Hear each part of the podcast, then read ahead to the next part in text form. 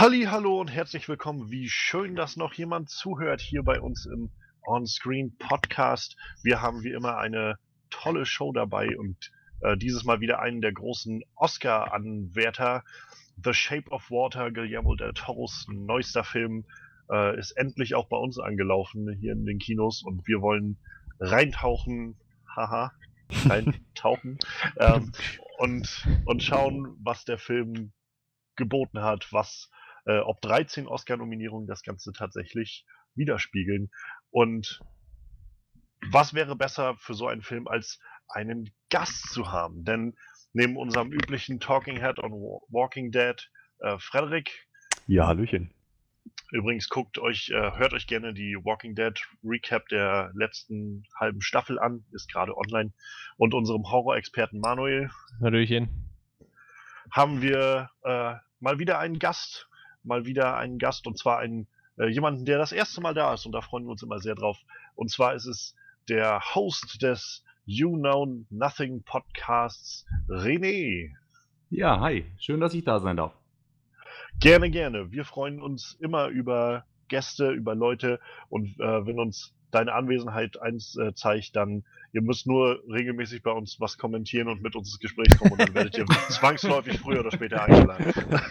Nein, aber äh, nee, aber ich würde sagen, also wir wollen wir wollen gerne gleich mal ein bisschen mit René ins Gespräch kommen, über seinen Podcast reden, über äh, das reden, was sie da so machen, über das reden, was ihn vielleicht auch gerade an unserem Podcast so interessiert oder warum er jetzt heute hier ist. Und äh, danach dann über The Shape of Water. Und wer jetzt keine Lust hat, über äh, Renés äh, Podcast sich das anzuhören, was ich gar nicht verstehen kann, aber manche Leute gibt's ja, ähm, den kann ich jetzt so den Timecode noch durchgeben, damit sie dann sich die Shape of Water Review Spoiler Heavy anhören können.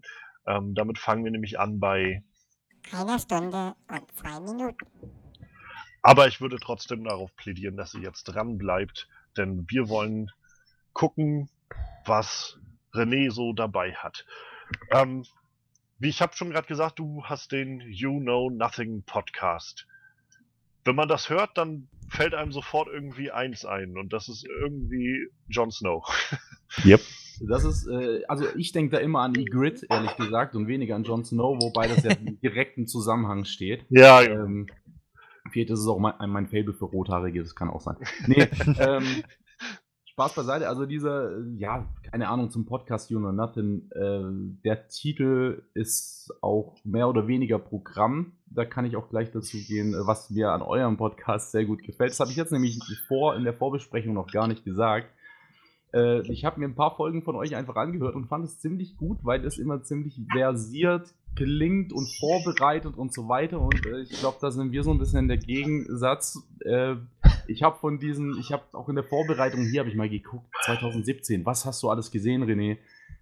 Also im Kino habe ich, glaube ich, von den ganzen Filmen, die rauskamen, so 16, 17 Filme gesehen, was ja schon mal gut ist, aber ich habe auch sehr viel nicht gesehen und habe auch sehr viel gefährliches Halbwissen. Und man kennt es, man kennt es im Internet, man sagt einmal eine Sache und wird sofort in der Luft zerrissen. Ja. Und wie schützt, oh, man, ja. sich am wie schützt man sich am besten? Man sagt einfach, ich habe eh keine Ahnung und äh, der Hörer nach dem Podcast auch nicht, also you know nothing. Ganz einfach. Das ist ein sehr, sehr gutes Konzept, würde ich sagen. Absolut, mal einfach Selbstschutz, ne? Und um ehrlich zu sein, also wir haben jetzt gerade auch nur eine Folge online. Wir hatten mehr, die habe ich wieder runtergehauen. Äh, werden wahrscheinlich in der Zukunft wieder gere-uploadet. Äh, eigentlich war es nur ein Spaßprojekt, weil wir gesagt haben, ey, man, wir machen so viel miteinander, so Kollegen und äh, unterhalten uns aber kaum noch wirklich äh, länger, sondern gehen irgendwie hier Sport machen, dies, das, jenes. Ähm, und dann habe ich einfach, also bin zu sehr im Nerd-Kosmos, was Serien, Filme, Games angeht, dass ich einfach Redebedarf habe und das kann ich bei meiner besseren Hälfte oft nicht. So entstand dieser Podcast. Also ich, ich muss sagen, ich kann, ich kann das gut nachvollziehen. Also ich, ich habe manchmal so diese Momente, wo ich so ein bisschen reflektiere. Den, ich meine, wir steuern jetzt gerade so auf das zweite vollendete Jahr mit unserem Podcast zu, so in großen Schritten. Und ich muss sagen, es ich finde, es bereichert mich jedenfalls schon sehr, dass wir halt so wöchentlich immer über diese Sachen reden können, die mich auch irgendwie bewegen, wo ich das Gefühl habe, dass sie uns bewegen irgendwie und uns also tags, jeden Tag irgendwie auch begleiten und unser, äh, so unser Fandom irgendwie auch sind. Mhm. Und ähm, naja, und, und irgendwie Dinge, die man so, wo man sich nicht im normalen Alltag mal die Zeit nehmen kann, auch einfach mal zwei Stunden sich hinzusetzen und über die neuesten Neuigkeiten aus Hollywood und aus äh, äh, dem Kino zu reden. Und das finde ich gerade, finde ich immer super spannend. Und insofern kann ich das gut verstehen, dass man sich, also insofern kann ich nur jedem raten, irgendwie einen Podcast anzufangen. Das ist eine super, super Entschuldigung, einfach über so Krams zu reden. Absolut, also das, das äh, trifft es ziemlich genau, finde ich. Also ich höre auch gerne Podcasts zu Themen, die mich eben, wo ich jetzt vielleicht nicht äh, mit jedem drüber sprechen kann, so. So bin ich auch auf euren Podcast gestoßen wiederum. Und ja, keine Ahnung. Also das ist einfach, ehrlich gesagt habe ich das Ganze auch ein bisschen alleine gestartet und äh, immer wieder Leute eingeladen. Wir haben da auch Folgen gemacht, wo wir nur Blödsinn geredet haben. Also wirklich Blödsinn. Das sind so total alternative Fakten. Ähm, einfach, das war eher so ein Gag-Cast. Wer es mag Ja. und mit Penishumor äh, da nicht ganz abgeschreckt ist, der kann sich auch die Folgen dann ab, äh, anhören, wenn ich sie wieder hochlade. Ähm, und jetzt hat sich so ein bisschen abge, also durch die letzte Folge äh, rauskristallisiert, dass ich da doch jemand gefunden habe, der mega Bock auf Serien hat. Und ähm, so wird es wahrscheinlich nachher auch aussehen, dass wir nicht wöchentlich, das kriegen wir nicht hin, da ist zu viel noch anderes. Aber äh, wahrscheinlich wird es so ein, so ein monatlicher Upload von einer längeren Folge, wo es wirklich um verschiedene Serien und ganze Staffel-Reviews und so weiter gehen wird. Ich denke mal, da läuft's hin, kann aber auch noch alles in eine andere Richtung gehen. Wer weiß. Momentan ist es die Seriengeschichte und ich denke, die bleibt auch bei dem Titel. Da sind wir ja, also das ist ja schon mal wieder ein sehr, sehr großes Thema. Und zwar sind das so die Podcasts, die ich bisher von, von euch oder von dir gehört habe. Und zwar sind so die Serien-Reviews, die dann immer so rauskommen. Also Mhm. ich fand das, fand ich insofern immer sehr schön, weil ich, also ich bin auch so leidenschaftlicher Podcast-Hörer geworden, der irgendwie, wenn er unterwegs ist, meistens einen Podcast laufen lässt, so nebenbei. Mhm. Und äh, ich habe dann nämlich so feststellen können, dass du auch meistens so die Sachen gerade, also relativ zeitnah immer geguckt hast, die auch gerade rausgekommen sind. Also und gerade auch Dinge, die ich dann selbst geguckt habe, so Stranger Things Staffel 2 war gerade so ein, so ein Ding, wo ich, äh, wo du, glaube ich, kurz nachdem die Serie dann auch irgendwie durch war, also knapp vier Wochen oder sowas waren es maximal später oder so, Mhm. dann Ja. das hochgeladen hattest und äh, wir halt auch ähnlich bei uns das geguckt hatten, so ein bisschen zeitversetzt und drüber geredet hatten und ich finde das immer super spannend, dann so einzutauchen in, äh, in diese unterschiedlichen Sichtweisen auf solche Sachen. Also ähm, ich glaube, das hatten wir bei uns dann in den Kommentaren schon so ein bisschen feststellen können, dass, äh, dass du den Charakter von Bob ein bisschen anders gesehen hast, als Freddy den gesehen hat. So, und Absolut, ja. äh, ich noch Dinge anders gesehen hat. Also, Was auch aber ja, das finde ich, finde ich super. Bitte, bitte. Ja, sorry, ich bin dir ins Wort gefallen, das wollte ich nicht. Das ist schon wieder. Alles gut, ich, ich war schon so ziemlich am Ende. Also, Okay, ist okay. alles gut. Äh, das ist aber auch der Grund, warum ich auch gerne kommentiere. So, äh, weil ich dann, also wenn es einen Bezug hat, ich habe es auch gesehen, ich bin da genauso Fan davon und dann höre ich da verschiedene Meinungen. Das macht ja so ein Podcast auch aus. Auch das Hören eines Podcasts finde ich so irgendwo. Und das hat mir schon Spaß gemacht. Hin und wieder habe ich mich dann geärgert und habe dann gedacht, oh, da willst du eigentlich mitreden. Das geht jetzt gerade gar nicht, was er sagt. So, das se- sehe ich komplett anders. Also nicht, dass ich Meinungen verteufle. Ich lasse eben seine Meinung, aber äh, Ja, ist klar, ich man hatte einfach Lust. ja, man, ich wollte mitdiskutieren und äh, deswegen finde ich es auch ganz schön, jetzt hier zu sein und ich bin mega gespannt, was ihr von Shape of Water haltet. Also ich habe eine sehr absolute Meinung zu dem Film. Mir, mir ist gerade was anderes Also- sich aufgefallen. Welcher Podcast war denn unser 100. Weil wir haben jetzt 101 Tracks hochgeladen auf Soundcloud. Auf äh, Soundcloud, ja. Das heißt, wir haben Ähm, theoretisch 100 Podcasts gemacht und haben es eigentlich gar nicht so mitgeschnitten. Kann Naja, also wir haben ja, wir haben ja nicht nur Podcasts, wir haben ja dann auch noch die, die Rumbles gehabt und wir haben, ich glaube, eins war auch so ein kleiner Ausschnitt aus einem Rumble und so. Ähm, Ja gut, aber dann müssten wir jetzt trotzdem so langsam 100 Tracks zusammen haben, die Naja. einem Podcast sind oder irgendwas, ja. der letzte war jetzt gerade Nummer 80 bei uns. Dann war Ja. das quasi unser 100. Track wahrscheinlich, ne? Das war wahrscheinlich dann der 100. Track, ja. Wenn wir den Ausschnitt mal weglassen, den kurzen. Verrückt. Ja. nach einem baldigen Jubiläum, ne? Ja, wir Ja. haben jetzt erstmal Mai ist zweijähriges, glaube ich, ne? Ja, Okay. ich frage mich noch so, ob wir, ob wir eher das Zweijährige feiern sollten oder lieber den 100. Podcast feiern sollten. Vielleicht Oder kriegen wir das irgendwie so getimt, dass sich das perfekt überschneidet. Mal gucken. Ich hätte- Ich hätte da ja eine Idee für euch, die habe ich auch mal als Kommentar ähm, drunter geschrieben. Ich weiß nicht mehr, wel- welcher, wel, welcher Film das nochmal war oder was das nochmal war. Irgendetwas Ähm, wurde, wurde Wir haben über Cloverfield Paradox geredet gehabt. exakt. Und- ja. Ein Film, der bei einigen von uns auf besonders äh, schlechten Boden gefallen ist. Mhm.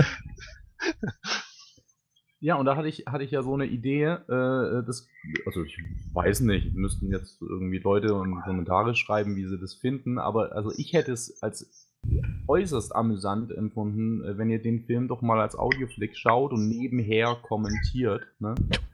Das wäre toll, vor allem, äh, vor allem durch die, diese Pein, wo, wo ihr durch müsst. So, Ja. ja. Das, das wäre, also äh, für euch wäre es natürlich anstrengend, das wäre wirklich Arbeit, ja. Ähm, aber als Hörer fände ich das genial. Da möchte ich auch nicht mitmachen. Also das ist dann sowas, da würde ich mich dann raushalten. Ohne Witz, wir haben das schon so ein bisschen drum gespielt mit der Idee. Ich finde das eigentlich echt cool. So, vielleicht kommen wir noch mal dazu. Ja. Also, ich bin, bin offen für neue Sachen auf jeden Fall. Wir können ja mal schauen, wie das läuft. Ähm, witzig ist noch, wir haben, wir haben, wo du gerade von sagtest, dass, dass du wieder einige Podcasts runtergenommen hast bei dir und so, René. Wir haben einen Podcast noch liegen, das war so der erste, den wir Oh ja. aufgenommen haben. Ähm, damals, letztes, vorletztes Jahr zu äh, ähm, BVS, äh, Batman vs. Superman. Und Hm, ah, ja. ähm, irgendwie ist es dann nie dazu gekommen, dass wir den tatsächlich fertig gemacht haben und hochgeladen haben und sowas. Der, der Track hat keinen Anfang so wirklich. Wir fangen irgendwie einfach an zu reden und irgendwie sind wir dann so mittendrin, ne? weil so niemand wirklich wusste, wie man das jetzt macht und so. Und irgendwo liegt dieser Track noch und wir sind immer noch überlegen, ob wir den vielleicht nochmal zum zu irgendeinem Jubiläum oder sowas veröffentlichen sollten oder nicht. Der, der, hat, der hat richtig geil angefangen. Wir hatten angefangen mit, ja, also wenn wir so einen Podcast anfangen, dann sollten wir das so und so machen und dann haben wir einfach weitergeredet, bis wir mit zwei Stunden fertig waren. So. Und eigentlich war das nur so unsere Idee, wie wir so einen Podcast aufziehen. So. Daraus ist dann einfach der zwei Stunden Podcast geworden, so, den wir dann nie hochgeladen haben. Ja, wir sind doch Habt diese, ihr, Ja. habt ihr denn auch über den Film gesprochen? Ja, ja. Haben Ja. Ja. aber auch das mit relativ wenig Struktur. Wir sind halt in diese Falle reingelaufen, dass wir gesagt haben, naja, was haben wir denn von dem Film erwartet? Und da sind wir direkt so reingelatscht, ja, das habe ich erwartet. Und bekommen habe ich diese Scheiße, da ist sofort diesen Rant reingeflogen. Ich finde es eigentlich Ach, immer ja. die sympathischsten Podcasts. Also äh, äh, es ist immer sehr fundiert und so, aber gerade wenn es dann emotional wird und ähm, Ja. man dann auch Meinungen spaltet durch ge- gewisse Aussagen, die dann wirklich schon fast zu krass sind, weil ein Fan wirklich verletzt wurde, so. Ähm, das höre ich, also ist jetzt meine subjektive Meinung, das höre ich, ich mir immer am liebsten an, weil ich dann auch entweder herzhaft lachen muss oder äh, gegenteiliger Meinung bin und dann äh, trotzdem zieht es mich dann rein. Von daher, also ich würde es gerne hören. ja Also ich, ich muss sagen, für mich ist das so, gerade in den letzten Monaten fällt mir das immer mal wieder so auf, ähm, dass wir ja bei uns ja auch sehr unterschiedliche Meinungen im Podcast haben und ich genieße das eigentlich sehr und ich, ich bilde mir mal so ein bisschen ein, dass das auch eigentlich recht interessant ist, sich das anzuhören. Also ähm, gerade wenn so sowas auftaucht wie Jurassic World 2, sind wir immer mal so in, in ganz unterschiedlichen Lagern hier bei uns im Mhm. Podcast und ich glaube, das ist, also ich kann mir vorstellen, dass das immer ganz interessant ist, eigentlich sowas da auch zu hören, wo, wo beide Seiten irgendwie auch sehr, sehr involviert sich fühlen irgendwie. Ja, ich glaube, Ja. die langweiligsten Podcasts sind wirklich, wenn wir alle mal einen Film gut finden, so. Prinzipiell ist das. ja, so, so prinzipiell ist es dann halt ein sehr, ist meist ein informativer Podcast so, aber ich weiß nicht, der Unterhaltungsfaktor ist halt höher, wenn wir einen Film hassen oder gegenseitige oder unterschiedliche Meinungen haben, so, das ist halt echt das Beste, so. ja, und ab und zu, um jetzt vielleicht nochmal eine geschickte Überleitung zu kriegen, ab und zu machen wir ja dann auch nochmal ein paar Serien. Ähm, Und ich würde gerne einfach mal vielleicht wissen, bevor wir jetzt mal so in, ins Konkrete gehen, so was sind denn für dich so die das, das, äh, die Creme de la Creme der Serien, die's- die, die man so gucken kann, René. Oh, die Creme der, der Creme der Serien, das ist schwierig. Also ich habe mich jetzt, äh, du hast mir die Frage ja schon vorab gestellt, so dass ich mir das ja mal überlegen kann, so Lieblingsfilme und so weiter. Da bin ich schon verzweifelt vor meinem DVD- und Blu-ray-Regal gestanden und habe so viele Dinge gefunden, so ich kriege es nicht hin, eine Top 10 oder sowas. Es geht nicht. Ich kann in, in Genres gehen oder kann sagen, ich mag Filme wie, keine Ahnung, Birdman, weil, weil der eine, einfach eine einzige Plansequenz ist und ich auf Plansequenzen stehe. So. Äh, und bei Serien ist es ähnlich. Wobei ich schon sagen muss, also das ist vielleicht auch bei dem letzten Podcast von uns rausgekommen, was man doch merkt, hier beide haben angefangen, Serien zu gucken durch Lost. Yeah. Und ähm, Oh ja. Lost war einfach so, was davor war immer so, keine Ahnung, da kam hier mal Knight Rider im Fernsehen, hat man da halt mal hingeguckt oder was auch immer, so Ja. irgendwie irgendein Quatsch. Und ähm, nicht, dass Knight Rider Quatsch ist, oh Gott, ich habe schon wieder sowas Absolutes ähm, und ja, das war einfach, es waren sehr, sehr gute sechs Jahre. Okay, sehr, sehr gute fünf Jahre. Das letzte Jahr war für mich nicht so gut. Aber ähm, das hat mich so zum Serienschauen gebracht und äh, jetzt vor kurzem kam zum Beispiel, hier war ich ziemlich geflasht von, von der Netflix-Serie Dark hier aus äh, deutschem Lande, Ja. Mhm. weil es mich von der, diesem Mystery-Faktor und so weiter sehr an Lost erinnert hat. Ich kann nicht sagen, dass mir irgendein Genre äh, mich greift und ich da sage, okay, das ist jetzt mein Ding. Ich, ich schaue gerne ein Westworld an äh, wegen dem Setting und genauso gerne ein Dark wegen dem Setting oder Mhm. ein Stranger Things oder äh, jetzt hat die Freundin mit OC California angefangen, was so mein, mein Guilty Pleasure ist. Ohne Witz, ich finde die Serie gut, auch wenn sie schlecht gespielt ist. Es ist teilweise ist es Hanebüchen, was die da als Story verkaufen. Aber naja, also es, es kommt drauf an. Ähm, Bei OC California ist es so, ich, ich kenne insgesamt vielleicht so ein, wenn man es zusammenzählt, vielleicht eine Handvoll Folgen davon oder sowas. Mhm. Und auch nur, weil es, das gab, es gab mal eine Zeit, wo diese Serie auf äh, Viva, glaube ich, lief. Und sie lief, Viva lief die, wirklich. ich glaube, die Ja. lief mal eine Zeit, da, ich glaube, es war Viva damals. Und kurz danach, also direkt lief immer zwei Folgen davon oder sowas und danach liefen dann zwei Folgen äh, Dragon Ball Z. Und so habe ich dann immer irgendwie dass die Hälfte der letzten Folge OC mitbekommen, bevor dann irgendwie DBZ losging. Und äh, ja. Also ich muss sagen, Also- ich, habe ich hab's, hab halt einiges davon, ein bisschen was davon gesehen und hatte jetzt nicht das Gefühl, dass es hassenswert ist so. Also da Naja, kenne also- ich andere Sachen, die irgendwie schlimmer sind, glaube ich. Ich, wür ich würde die jetzt, also es gibt immer andere Sachen, die schlimmer sind. Also ich, keine Ahnung, ich würde sie jetzt auch hier an dieser Stelle nicht jedem empfehlen. Vielleicht, das spielt auch Nostalgie mit, das spielt mit, dass ich damals äh, äh, ein etwas älterer, aber äh, immer noch Teenager war und da waren einfach alle Menschen schön in dieser Serie und Ja. begleitet. So. So, das ist erstmal der Opener, dass man sich diese Serie als pubertierender Junge anschaut. Und dann hat man da eben noch so Leute wie Adam Brody, den ich trotzdem als Schauspieler auch immer noch, auch bei Gastauftritten in New Girl oder Thank You for Smoking hat er mitgespielt, schon sehr feiern kann, äh, weil der so eine, so, eine, so eine Lockerheit hat und so, so der Charakter, äh, Charakter auch sehr sarkastisch geschrieben ist und zynisch und einfach gute Sprüche äh, allgemein äh, in dieser Serie raushaut und das hält einen dann immer noch bei der Stange. Ich glaube aber tatsächlich, dass es bei mir was sehr Nostalgisches ist und äh, dass ich das eher weniger Serien-Nerds als mehr äh, Mädels in der äh, Teenie-Phase empfehlen würde. Naja, aber ich meine, gerade wo du so Nostalgie ansprichst, wir sind ja jetzt irgendwie so als Gesellschaft, habe ich das Gefühl, so kulturell in gerade so einer unglaublich nostalgischen Phase. Das ist, ähm, irgendwie kann man das niemandem vorhalten. Also, ich meine, Stranger Things baut unglaublich viel darauf auf. Allein der Erfolg von, äh, von Star Wars und auch Jurassic World hat irgendwie gezeigt, was Nostalgie irgendwie ausmacht. Und wenn ich dann so, wenn man dann irgendwie mal hört, so bei Netflix, ich meine, sie geben ja keine Zahlen bekannt, aber äh, dass so Fuller House so eine der erfolgreichsten Serien ist, die sie irgendwie da haben, die jetzt, glaube ich, schon Ja. in die dritte Staffel geht oder sowas.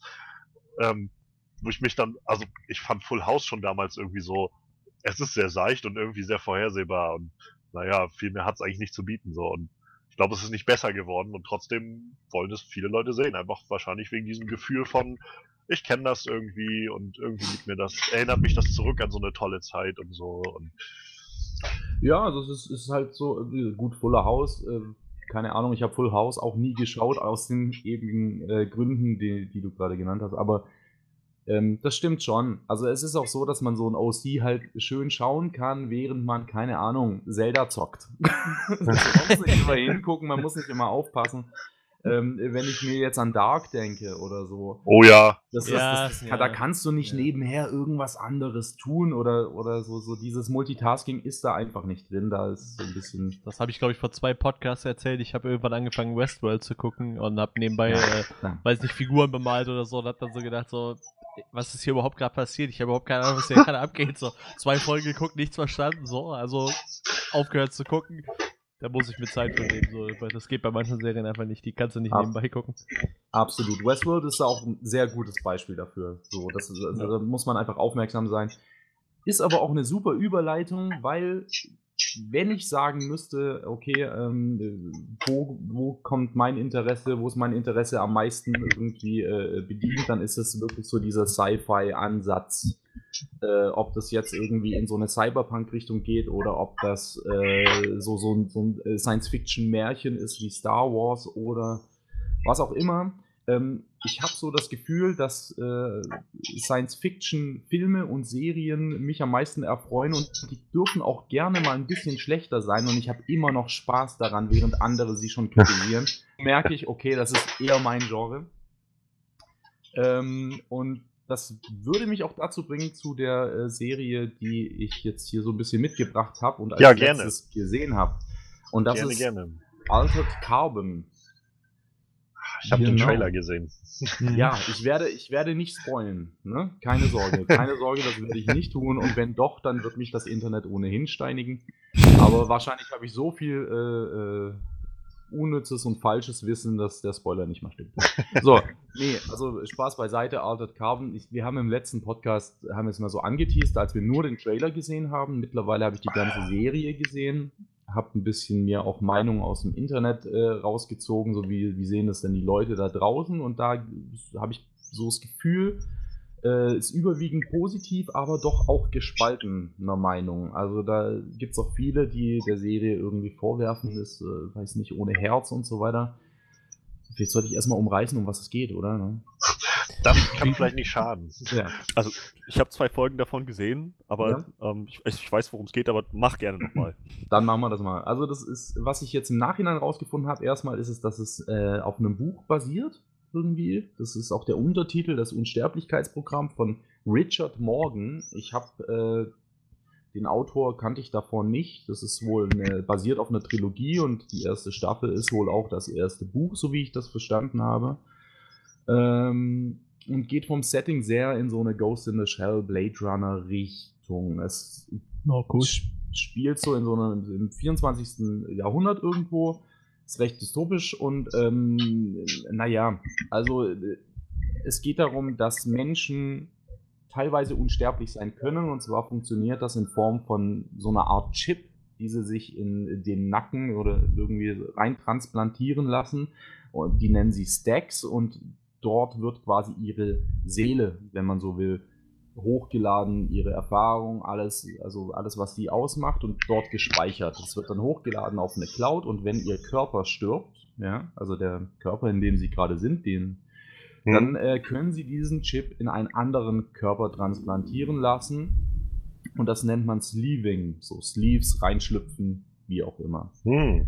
Ähm, was ich schon mal als eine sehr interessante Prämisse, also äh, halte ich für eine sehr interessante Prämisse, weil natürlich das auch thematisiert wird, ist es denn so einfach? Äh, können das nur die Leute, die viel Geld haben oder wie ist denn das? Äh, und damit arbeitet die Serie auch. Also ähm, jemand, der vielleicht vom Auto überfahren wird oder so, der und hat, hat die Familie nicht viel Kohle, der wird halt in irgendeinen Sleeve gesteckt. Ja, wenn das jetzt irgendwie ein kleines Kind ist, im, im Körper von einer Oma, dann ist das so. Dann sagt der Staat halt, mir, du kriegst das, was wir haben. Und Hm. ähm, das finde ich schon interessant genug, dass mich die Serie irgendwie gereizt hat. Das ist jetzt auch kein großer Spoiler. Solche Dinge erfährt man in den ersten fünf Minuten so ein bisschen. Oder zehn Minuten. Und ähm, im Prinzip geht es um äh, einen Elitesoldaten namens Takeshi Kovacs. Ko, Ko, ich hoffe, ich spreche es richtig aus. Der jetzt irgendwie 250 Jahre nach seinem Tod wieder zum Leben erweckt wird, weil er einen Mord aufklären soll von einem Mann, der aber noch lebt, weil er gestorben ist und sich selbst äh, nicht glaubt, dass er sich selbst umgebracht haben soll und somit äh, beginnt da so eine kleine Crime, Krimi, sonst was Story ähm, mit vielen Wendungen und Tücken und vielen Sideplots und äh, auf den ersten Blick könnte man denken, und das war auch die Kritik so ein bisschen im Internet, ähm, die Serie hat so wenig Herz, weil sie macht mit diesen moralischen Fragen nicht so viel und setzt mehr auf Action, Brutalität, Gewalt und Sex. Ja, das tut sie. Und äh, am Anfang wirkt das auch eher wie ein Action, wie eine Action-Serie, aber mit laufender Spielzeit merkt man, dass da sehr, sehr viel mehr ähm, dahinter steckt. Und diese Frage, man muss als Zuschauer, ist man wirklich gefragt, das ist eben keine, wo man Nintendo Switch spielt nebenher. Man muss wirklich sehr, in, sehr intensiv aufpassen, was, was passiert da, was sagen die Leute, wie reden die miteinander, wie sind die, wie formulieren teilweise Charaktere ähm, ihre Sätze, weil das auch oft doppeldeutig ist. Wenn man die Mhm. ganze Serie gesehen hat, ich gucke sie gerade nochmal, tatsächlich, weil sie mir sehr gut gefallen hat. Ähm, und wenn man so das Ende und alles schon kennt und das Ganze nochmal anschaut, äh, da ist mir jetzt so viel schon wieder aufgefallen, wo man schon so in so eine Richtung arbeitet, was aber im Anfang beim erstmaligen Schauen absolut nicht auffällt. Und solche Dinge gefallen mir dann immer sehr bei Serien, wenn man merkt, okay, erstmal wirkt es oberflächlich, aber da steckt sehr viel mehr dahinter äh, und mir gefallen auch einfach diese, diese moralischen Aspekte und Fragen.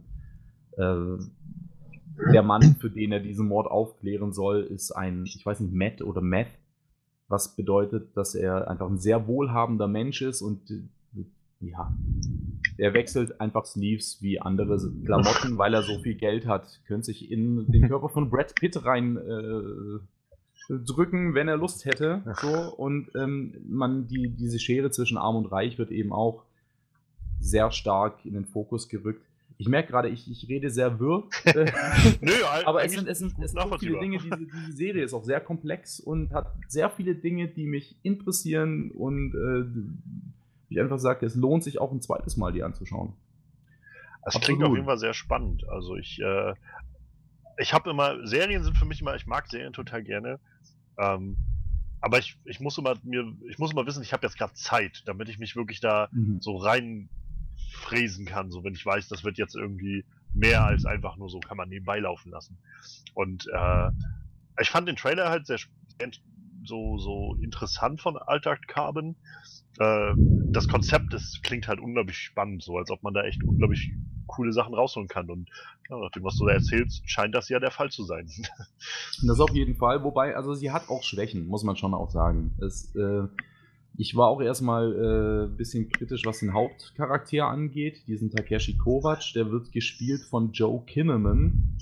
Rick Ich kannte die- Ja, ich kannte den Herrn leider nur aus Suicide, äh, Suicide Squad. Großartiger Film, großartiger Film.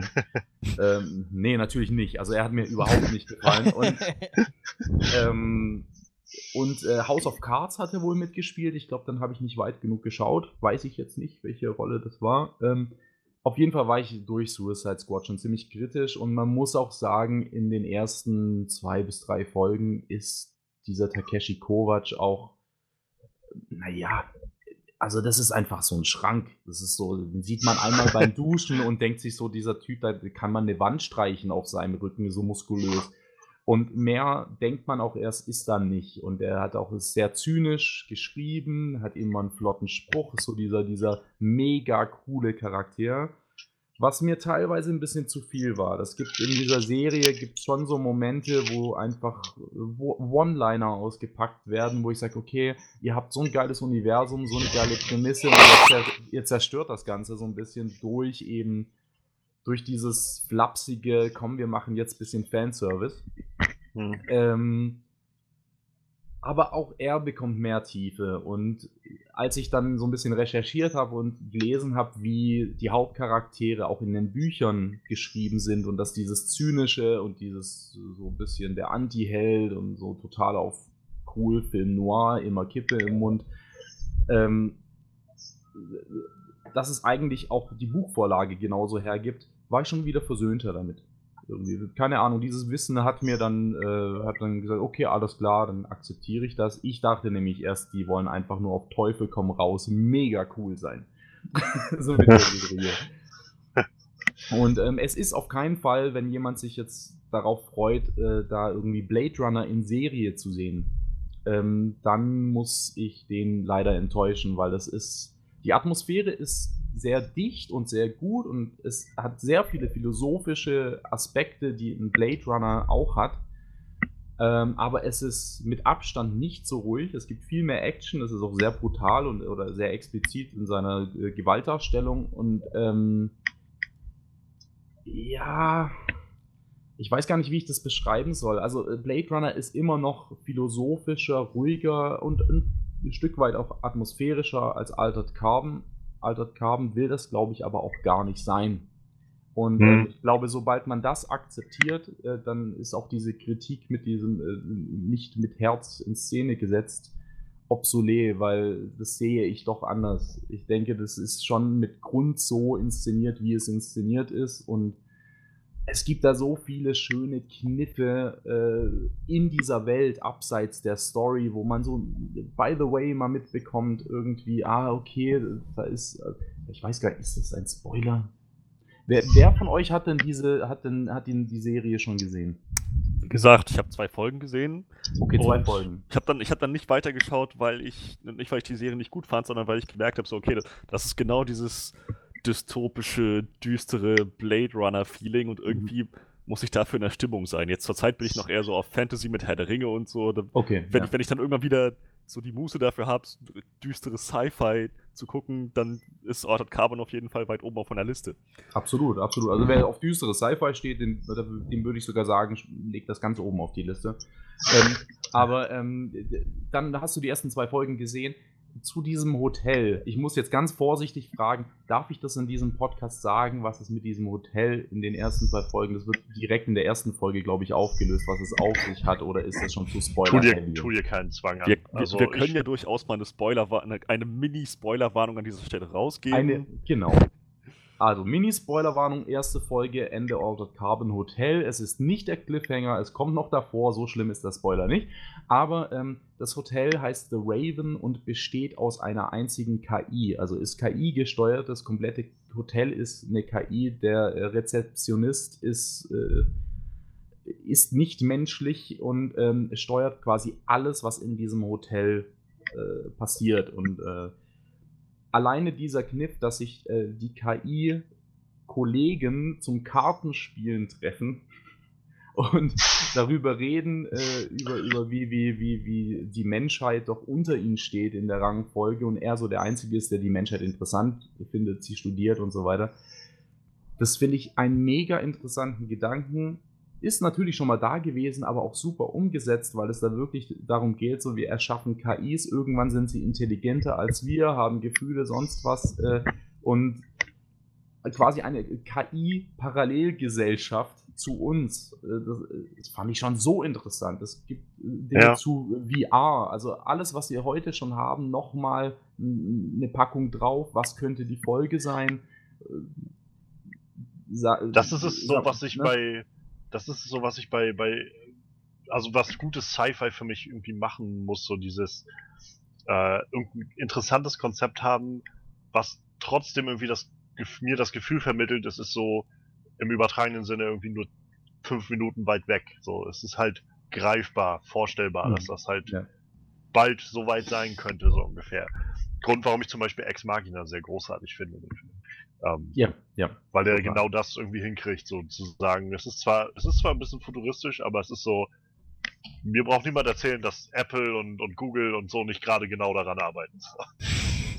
Absolut. Und da würde ich auch sagen, also Altered Carbon ist natürlich viel weiter in der Zukunft und äh, da haben wir fliegende Autos und sonst was, aber ähm, äh, von den Ansätzen und den Themen, die sind gar nicht so weit weg. Ja, sie sind nur sehr fantastisch umgesetzt. Und ähm, da finde ich die Serie sehr stark. Also ich würde sie jedem empfehlen, der auf äh, einfach nur pures Action-Kino, coole Charaktere und Hau drauf, Action und Sex steht. Okay, schaut euch an. Ja, ihr müsst, den, der sich nicht mal für die Story interessiert, einfach sagt, ich will was cool inszeniertes sehen mit viel Blut und äh, einem Action-Charakter, der irgendwie eine helle, irgendwie noch, nee, das verrate ich jetzt nicht. Ähm, gerne, aber auch jedem, der mehr Anspruch an Serien hat und sagen würde, okay, ich, ich möchte auch was hinterfragen, ich möchte ein schlüssiges, in sich schlüssiges Universum, ich möchte Sozialkritik, äh, Kritik vielleicht an äh, neuen Technologien und so weiter äh, und möchte dazu was sehen und auch ein bisschen einen politischen Aspekt muss nur etwas länger dranbleiben, bis sich das alles eröffnet. Aber ich finde die Serie sehr gut inszeniert. Da merkt man, dass viel Geld reingeflossen ist. Ich finde die Schauspieler fast durch die Bank sehr stark. Es gibt so zwei kleine Kritikpunkte, die ich habe. Ähm, Und ansonsten auch das Ende und alles und in sich geschlossen super. Ich freue mich, wenn da eine zweite Staffel kommt. Und die Serie geht sogar so weit, dass äh, ich mir jetzt auch wirklich schon ähm, quasi mich nach den Büchern umgeschaut habe, weil Ja. ich wirklich mehr in die Welt eintauchen will. Und das heißt dann doch einiges, weil ich ein sehr fauler Leser bin. Also Genau. schließe ich mal so, so ein bisschen, dass die Staffel auch dementsprechend endet, dass man, dass man eine zweite Staffel durchaus hervor, vorhersehen kann, so dass eine kommt. Ja, ah, das äh, darauf zu antworten wird jetzt richtig schwierig, weil ich ja nichts. Äh, aber es ist, es ist so. Also es, ich meine nur, ähm, Äh, Es gibt ja so die Serien wie, für mich zum Beispiel eine großartige Serie Fargo, die irgendwie Mhm. schön Staffel für Staffel so ihre geschlossene Handlung hat und fertig. mhm. wo es halt, also jetzt zum Beispiel die dritte Staffel Fargo kam, kam jetzt letztes Jahr und ich fand's großartig, aber sie ist abgeschlossen und wenn es jetzt halt keine neue mehr gibt, dann, dann ist halt nichts verloren oder sowas. Aber es gibt ja dann Ja. zum Beispiel bei Dark, das endet ja dann doch mit einem Punkt, wo man sagt, okay, sie wollen mir schon sagen, kommt gefälligst zur zweiten Staffel wieder. So. Ja, das, also äh, ganz kurz, jetzt hast du, jetzt hast du gerade bei mir was getriggert. Bei Dark das Ende, das finde ich, das, ist, das macht mich so fertig, das geht gar nicht. Also, äh, und, und zwar nicht, weil ich darauf warte und es für einen guten Cliffhanger halte, sondern, das habe ich nämlich in unserem letzten Podcast auch gesagt, die positiven Dinge von Lost kann ich auf Dark übertragen. Das Ende von Dark ist alles, was ich an Lost nicht mochte, in zwei Sekunden. ja, das stimmt. Ja, So. ja, ja, ich kann das- Ohne schon, weiter meinst, ja. darüber spoilertechnisch zu reden, aber das hat, nee, das mochte ich nicht. Egal. Ähm, zu Altersgrafen zurück. Ähm, man kann die Serie auch wirklich die Staffel anschauen und sie ist in sich geschlossen. Also wie Okay. gesagt, das ist wohl die, das erste Buch und ähm, ich denke, dass sich die Showrunner ähm, dabei schon auch gedacht haben, okay, äh, lasst es mal auf Nummer sicher gehen und abschließen. Und ähm, es ist genug offen, um eine zweite Staffel zu bringen. Ich denke, das erste Buch ist durcherzählt. Ähm, und ich bin mir ziemlich sicher, dass eine zweite kommt und ich hoffe es auch, um ehrlich zu sein. Ich habe gerade mal geguckt, die Showrunnerin des Ganzen Eine ist Dame. Laeta Kalogridis. Ich, Ja. schätze, ich hoffe, ich habe das irgendwie einigermaßen richtig ausgesprochen. Hat unter anderem äh, großartige Werke geschrieben wie den Alexander-Film von 2004, Terminator, Genesis. Ähm, aber natürlich, ja genau, darauf wollte ich eigentlich noch hinaus. Also Shutter Island da hat sie auch das Sc- Screenplay zugeschrieben und das ist natürlich auch ziemlich gut. Und den kommenden Alita Battle Angel Film, das hat sie auch das Screenplay geschrieben. Ja. Jetzt hast du mir mein Gag Insofern- geklaut. Ne? Ich wollte anfangen mit Shutter Island und dann das Meisterwerk Terminator Genesis nennen.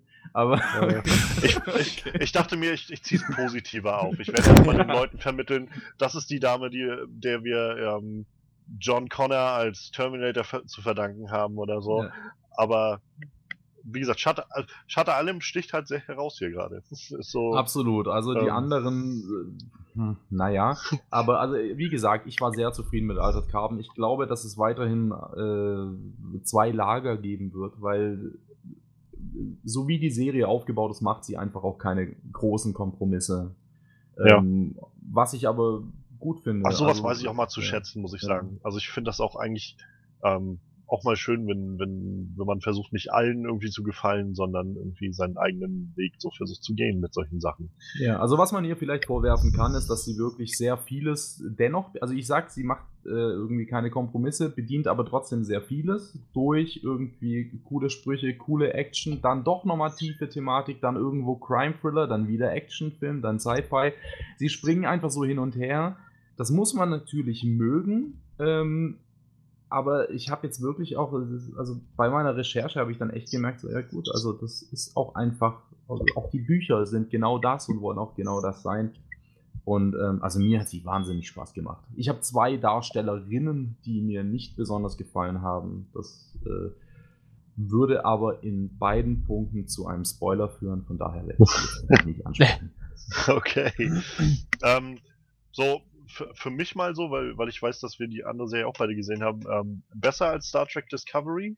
Ja, Insgesamt? ja, ja, absolut. Das ist schon Also mal Star- ein Wort. Also, ja, also ne, ich muss dazu sagen, es ist nicht so, dass ich Star Trek Discovery per se einfach schlecht finde. So, ich finde, die Serie hat gute Aspekte gehabt und ich finde auch, also einfach weil es zum Thema ist, was gerade irgendwie so aufkommt und irgendwie fand ich, finde ich es irgendwie auch nochmal besprechenswert. Aber äh, es gibt so viele Leute, die sich darüber aufregen, dass Star Trek Discovery nicht wirklich Star Trek ist und dass das nicht sein sollte und so. Ihr habt ja auch in eurem letzten Podcast drüber geredet gehabt.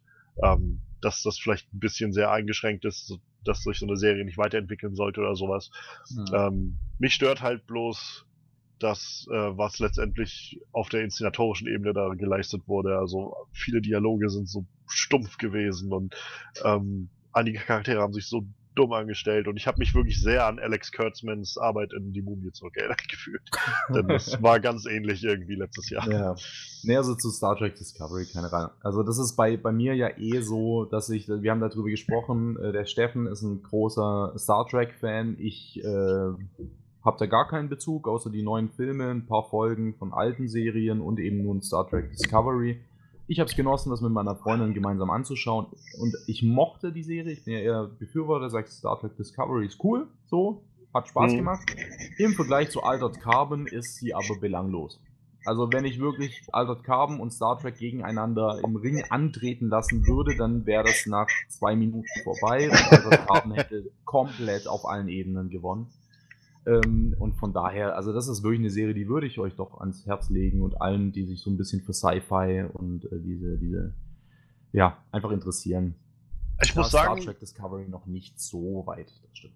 da bin ich echt ziemlich dankbar, was Netflix so in den letzten Jahren macht. Also ich habe das Gefühl, dass sie echt einen großen Teil neues Sci-Fi so und auch so kreative Sci-Fi-Konzepte irgendwie eingefügt Mhm. haben. Also sei es jetzt Stranger Things, was irgendwie natürlich viel mit Nostalgie und, und, und Referenzen und sowas arbeitet, aber trotzdem irgendwie finde ich immer im Kern eine sehr, sehr eigene Geschichte hat. Ja. Ähm, ich freue mich mega auf den, äh, den kommenden, ähm, äh, na, den kommenden Mute, den Film ähm, von, von, na, wie heißt er? Mute. Ah, ich ähm, komme gerade von, von dem, der Regisseur von Moon und von, äh, von Source Code und von dem, Neu- dem Warcraft-Film. Ich, Dark, Dark, ich komme gerade nicht weiter. Der Sohn von David Bowie ist auch egal. Auf jeden Fall, die, äh, die Serie, also der Film sieht halt Duncan unglaublich Jones. cool aus. Duncan Jones, nicht genau, nicht Duncan. Duncan, Danke, sowas. Jones, ja. Genau den meinte ich. Ähm, also ich, ich bin ein großer Verfechter von Moon. Das ist so ein grandioser Sci-Fi-Film, in dem auch gerade äh, Sam Rockwell so richtig glänzt, der irgendwie den, eigentlich den gesamten Film alleine spielt. Ähm, und äh, Ja. Source Code fand ich war ein tolles Konzept und ich freue mich mega auf diesen Mute, der ja so scheinbar so eine, diese Trilogie in Anführungszeichen so ganz lose, die er da für sich aufbaut, so vollendet irgendwie vereinen soll. Mal schauen. Also Moon befindet sich seit, äh, ich glaube, seit einem guten drei bis vier Monaten auf meiner Watchlist und ist so ein bisschen auf dem Stapel der Schande, obwohl er so alt ist. Ich habe ihn immer noch nicht gesehen. Source Code kenne ich, aber ähm, ja, ist er wirklich, also Moon ist schon ein sehr ruhiger Film, oder? Ja. So wie ich, Ja, Ne? doch. Also sehr, sehr, sehr leise, aber intensiv, würde ich sagen. So, Oh, es das ist halt, ein dadurch, dass Sam Rockwell halt sehr allein, also wirklich fast komplett alleine ist. Ich glaube, er Mhm. redet halt mit seinem Roboter noch so ein bisschen immer. Mhm.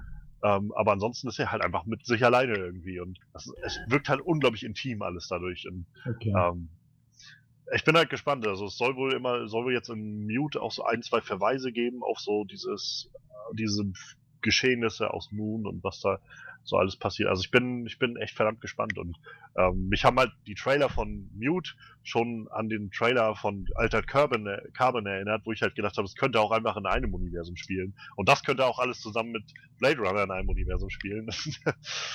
ähm, ja, also da bin ich halt Netflix sehr dankbar, dass sie gerade sowas ausbauen, weil ich glaube, sonst ist ähm, wirkliches Sci-Fi, also so wirklich tiefes Sci-Fi, nicht jetzt nur so ein, in Anführungszeichen, so ein Star Wars, ähm, halt nicht das, womit man äh, viel Geld verdient oder wo man Mhm. halt, äh, ja, wo man die Leute mit ins Kino locken kann oder so, so wirklich Massen. Beispiel jetzt der kommende Annihilation zum Beispiel, äh, Beispiel Ja. der ja in, nur in Amerika und England, glaube ich, im, und China oder so im, im Kino läuft und ansonsten auch bei Netflix veröffentlicht wird, weil halt sonst das Studio davon ausgeht, dass der wahrscheinlich nicht so gut ankommt überall. Was sehr schade ist, also das war ja schon bei ähm, äh, Cloverfield Paradox, war das ein genialer Schachzug von Seiten Netflix, meiner Meinung nach. Ich fand äh, diese Super Bowl-Geschichte Ja. ziemlich klug. Ja? Äh, auf lange Sicht, ich glaube, ihr habt darüber diskutiert, äh, ob das auf lange Sicht auch so smart war, aber ähm, wird sich zeigen. Ähm, Ja, mal schauen. Also gerade bei Altered Carbon haben sie das eben auch bewiesen, durch diese, ich weiß nicht, ob ihr das mitbekommen habt, diese äh, Bushaltestellen-Werbung irgendwie in Los Angeles. Habt ihr davon gehört? Ah, ich glaube, ich habe irgendwo ein Bild davon oder ein Gift davon gesehen gehabt. Ja, also da ist wirklich so, die haben dann quasi diese, diese, diese Sleeves sind in der Serie, bevor sie aktiviert werden, haben da quasi so einen Schlauch äh, im Rachen und äh, sind in so kleinen, wie so kleinen Zip-Packs mit irgendeinem Gel reingedrückt, so total zu Mhm. verschweißt. Und ähm, die haben das so beworben, dass sie an der Bushaltestelle in ein Fenster so einen, also den, den Kinnaman Sleeve quasi reingelegt haben, äh, verschweißt haben, das Gel, wirklich echtes, so, so, so, wenn du drauf gedrückt hast, dann ist es halt durchgeklippert. Äh, und haben der Puppe, die da drin lag, die sah sehr menschenecht aus und haben dann Motor eingebaut in den Brustkorb, der geatmet hat. Das bedeutet, die Leute wollten zum Bus einsteigen, haben sich da hingestellt und sehen dann plötzlich neben sich so, so, einen- so, so einen nackten Mann, der in dieser, dieser, dieser, an dieser Bushaltestelle hängt und atmet und dachten so, das kann man doch nicht machen. Und manche haben es halt wirklich dann gedacht. Und da muss ich wirklich, also ich ziehe meinen Hut vor, vor äh, den Marketing-Leuten bei Netflix. Ja, Oh mein Gott, wie gut war denn das? Also, es gibt auch Leute, die verurteilen das, sie sagen, das ist menschenverachtend und so weiter. Sehe ich jetzt ein bisschen anders. Vielleicht auch, weil ich die Serie so gut finde und weiß, was, um was es da auch geht. Also, ne? Aber ähm, da sind sie schon relativ fit. So beschissen ich Cloverfield Paradox auch fand, da haben sie es auch richtig gemacht. Das sehen. erinnert mich gerade so ein bisschen ähm, an die, die Werbekampagnen, die damals gefahren wurden, auch in Deutschland, kurz bevor äh, Fringe losging, die erste Staffel. Da hatten sie auch immer bei, bei äh, ich glaube, Pro7, die Serie auch, da hatten sie dann immer so, so wie so kleine News-Einspieler, wo dann auch so die echten Leute, die damals bei den, bei den News gearbeitet haben von, von Pro7, dann so irgendwie Stories gebracht haben, irgendwie so von wegen, und ein Mann mit sechs Fingern wurde geboren, der irgendwie, keine Ahnung, innerhalb von einem Tag gealtert ist und wieder gestorben ist oder irgendwie sowas und äh, das so ganz echt gemacht haben. Das, äh, ich meine, ich finde es zwar immer seltsam, aber es ist irgendwie kreativ so. Man, wa- warum Absolut, nicht? ja. Besser als einfach nur einen Trailer laufen zu lassen, der irgendwie manchmal zu viel sagt oder so. Absolut. Und äh, dieser, wie, wie heißt er nochmal, der Natalie Portman-Film, der jetzt kommt? Du hast es gerade gesagt. Annihilation ist das, glaube ich, oder Annihilation. Yep. auf Deutsch, glaube ich. Ich habe den ersten Trailer gesehen, habe mich total gefreut, auch gerade eben wegen hier. äh, Was ist es, der Drehbuchautor von Ex Machina? Oder? Ja, und, und Regisseur, genau. Und Regisseur. Beides. Der macht Und, wieder beides. ähm, da, da habe ich mich sehr drauf gefreut. Nach Cloverfield Paradox habe ich ein bisschen Angst, um ehrlich zu sein, dass mich der Film doch enttäuschen wird. Also meine, mein, meine Hype, ich war sehr gehypt und äh, der war so auf Level 5, jetzt bin ich wieder bei minus 2. Ich, ich weiß es nicht. Ähm, Also bei, bei Annihilation bin ich halt insofern guter Dinge, weil es halt einfach der Mann dahinter ist, so, der, der sich irgendwie Mhm. Zeit nimmt dafür und clever arbeitet. Und ähm, weil vor allem der Film auch schon Kritikern gezeigt wurde, die ihn jetzt schon gesehen haben. Und wie gesagt, in Amerika läuft er ja auch im Kino an, ich glaube sogar dieses Wochenende. Und äh, die meisten Kriti äh, Kritiker heben den Film sehr als neuen Sci-Fi-Klassiker hervor, sagen aber auch, der Film wird wahrscheinlich nicht für alle was sein. So soll wohl sehr, okay, okay. sehr anders sein, so von seiner Art und Weise, aber top gemacht. So. Ja, da bin ich Ob man den Zugang hat, vorsichtig. wird interessant. Ja, Ja. natürlich. Also ich meine, man muss sich auch immer dann irgendwie selbst eine Meinung bilden, aber es gibt mir auf jeden Fall schon mal schon mal mehr Hoffnung. Bei, bei Cloverfield habe ich tatsächlich eher so gedacht, wir haben auch lange darüber gerätselt, so ob der jetzt rauskommt oder nicht. Und dann wurde halt, hatte ich halt irgendwie den Morgen nach dem Super Bowl gelesen, der wurde jetzt veröffentlicht. Und das war so der Moment, wo ich gedacht habe, hm, ich meine, gerade bei Cloverfield, würden die das nicht im Kino zeigen, wenn sie wirklich Vertrauen Mhm, da rein mhm. hätten? So? Ja gut, der einzige wirklich echte Film des Franchises ist ja dann wohl Cloverfield und äh, selbst äh, Ten Cloverfield Lane ist ja auch erst so die Marke draufgedrückt worden. So. Und äh, von daher, naja, ich, ich war nie so richtig in dem Franchise drin, bin auch kein Riesenfan davon, finde es aber ganz gut so. Ähm, hab ja nur den ersten gesehen und den Paradox. Der beste fehlt mir ja, äh, so wie ich gehört habe. Aber ich, ich tue mich immer schwer mit diesen Aussagen, weil es hieß damals, als der erste Guardians of the Galaxy rauskam, auch so, das wird äh, das neue Star Wars und so weiter. Es ist, ich, ich liebe den ersten Guardians of the Galaxy, obwohl ich ja Marvel-Filme, da bin ich so ein bisschen, naja, bin ich ein schwieriger Gesprächspartner.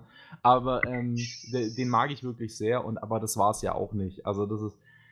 einfach abwarten, der kommt jetzt auf Netflix, dann gucken wir uns an und dann werden wir sehen. Ich mag einfach auch Natalie Portman und ach. Aber auch Oh sie ja. hat auch in den schlechteren Star Wars-Filmen meiner Meinung nach mitgespielt. Wir werden sehen. Ja, das, das hat sie.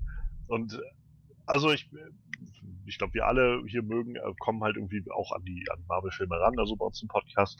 Aber ich finde immer so, sie war auch mit, leider finde ich einer der schwächsten Aspekte immer in den Torfilmen. Also ich konnte mit ihr als Stimmt, Jane Foster irgendwie nie so wirklich was anfangen. Ich habe das Gefühl, dass sie nie Chemie oder so hatte mit Chris Hemsworth. Und- Aber ja, ich finde sie auch ansonsten grandiose Schauspielerin. Also Ja, ja. ähm, ich freue mich schon, weil jetzt glaube ich ab äh, auch März äh, Black Swan zu, zu Netflix kommt und ich habe den leider noch nicht gesehen und den werde ich auf jeden Fall nachholen. Oh, der ist ähm, empfehlenswert, ja. Ja, das Einzige, was mich gerade so ein bisschen abschreckt, ist halt, dass ich Mother letztes Jahr gesehen habe und das war halt auch Darren Aronofsky und ich frage mich jetzt so, ob ich glaube, Mother war noch mal so eine Schippe drauf an alles verrückt und crazy so, aber äh, ich bin gespannt. Ich habe Mother, habe ich jetzt zum Beispiel nicht gesehen, von daher kann ich nicht sagen, äh, wie oder was. Äh, ich habe Mhm. mir auch mal meine, meine Flops von letztem Jahr aufgeschrieben. Das waren sehr wenige, weil ich sehr wenig Filme gesehen habe letztes Jahr. Dann Von lass uns doch vielleicht da mal drüber reden. Was hast du denn so.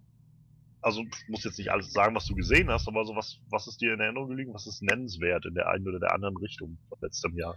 Also nennenswert ist, dass ich mich von letztem Jahr äh, erst, erst dieses Jahr mir auf Blu-ray einen Film gekauft habe, den ich eigentlich direkt sehen wollte, über den ich auch schon geredet habe und ihn bis heute nicht gesehen habe. Und zwar ist es äh, The Handmaiden von Park Chan-wook. Und den werde ich heute Abend mit einem Kollegen von mir anschauen, weil der der einzige ist, äh, der meine Asia-Film-Affinität so ein bisschen teilt. Ähm, da freue ich mich drauf. Da würde ich gerne drüber reden, kann ich aber nicht, weil ich ihn nicht gesehen habe. Ansonsten, ähm, Flops, nee, Flops sage ich nicht. Meine Tops äh, waren auf jeden Fall, äh, Logan hat mich wahnsinnig überrascht.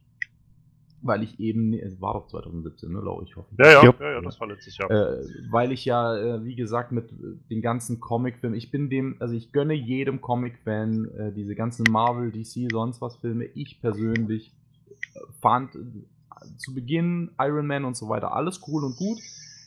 Mittlerweile bin ich dem überdrüssig und selbst wenn ein äh, Captain America mit Winter Soldier einen super Thriller hingelegt hat, den ich auch echt mochte, ich kann nicht mehr. Es ist mir irgendwie too much. Ich kann nichts mehr damit anfangen. Es ist da, da spiele ich dann wirklich wieder an der Switch irgendwas, weil das sowas ist, wo ich nicht mehr einsteigen kann. Und Logan ähm, hat so vieles anders gemacht und äh, es ist ganz anders an die Figur Wolverine rangegangen. Liegt vielleicht auch dran, dass ich X-Men Freund bin, sage ich mal, wenn es um Comics geht Mhm. ähm, dass der mich total abgeholt hat. Also von der Inszenierung mit dieser Zeitlupen-Action-Sequenz und so und, und auch, auch man, also ich konnte mitfühlen, diese, diese, naja, Vater-Tochter-Beziehung war es nicht, aber sowas ähnliches. Ja. Ich war von Anfang bis Ende im Kino total gefesselt und hatte gegen Ende tatsächlich auch so ein bisschen Pippi in den Augen. Und äh, also wenn das, ein, wenn das ein Superheldenfilm mit mir macht, also gerade ein Superheldenfilm mit mir, dann hat er einfach gewonnen und Logan war absolut eine Überraschung und ist in meinen Tops gelandet. Ähm, zum anderen ist bei mir Baby Driver definitiv im Gedächtnis geblieben. Da Oh yeah. ist es ein bisschen so, das, sind, das ist dann wieder meine, meine, meine Coolness-Filmsparte, wo ich dann wirklich sage, so, ich gucke gerne, ich, ich liebe Pulp Fiction, so, ich liebe äh, irgendwie, ich mag auch Scott Pilgrim von Edgar Wright schon, Mhm. äh, weil das einfach so, so, so over the top inszeniert ist alles.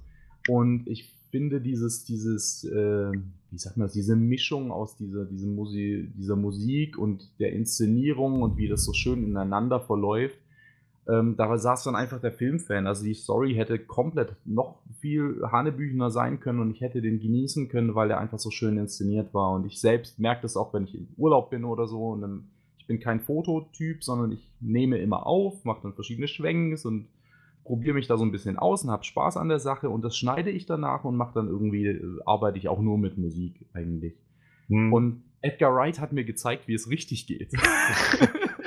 das Und ist so der Hammer, oder? ist einfach schön. Es ist einfach richtig schön. So, das ist der, dieser Film versprüht Coolness von vorne bis hinten. Da kann man auch am Hauptcharakter mäkeln, wie man will. Ich finde, das ist einfach, das ist richtig schönes, stylisches Popcorn-Kino. Ähm, was Popcorn-Kino ist ja schon fast abwertend, wenn ich, wenn ich jetzt über Baby Driver rede. Ich dachte am Anfang, das wird ein Fast and the Furious für äh, jüngere Menschen. Und, Ich hab äh, halt gedacht, als- absolut nicht. Als wir aus dem Kino rauskamen, dachte ich halt so, dass das ist es, so sollte Fast and Furious eigentlich sein, so Mhm, in, die, mhm. in die Richtung. Weil, also wir haben letztes Jahr den, den neuesten Fast and Furious gesehen gehabt, den Fate of the Furious.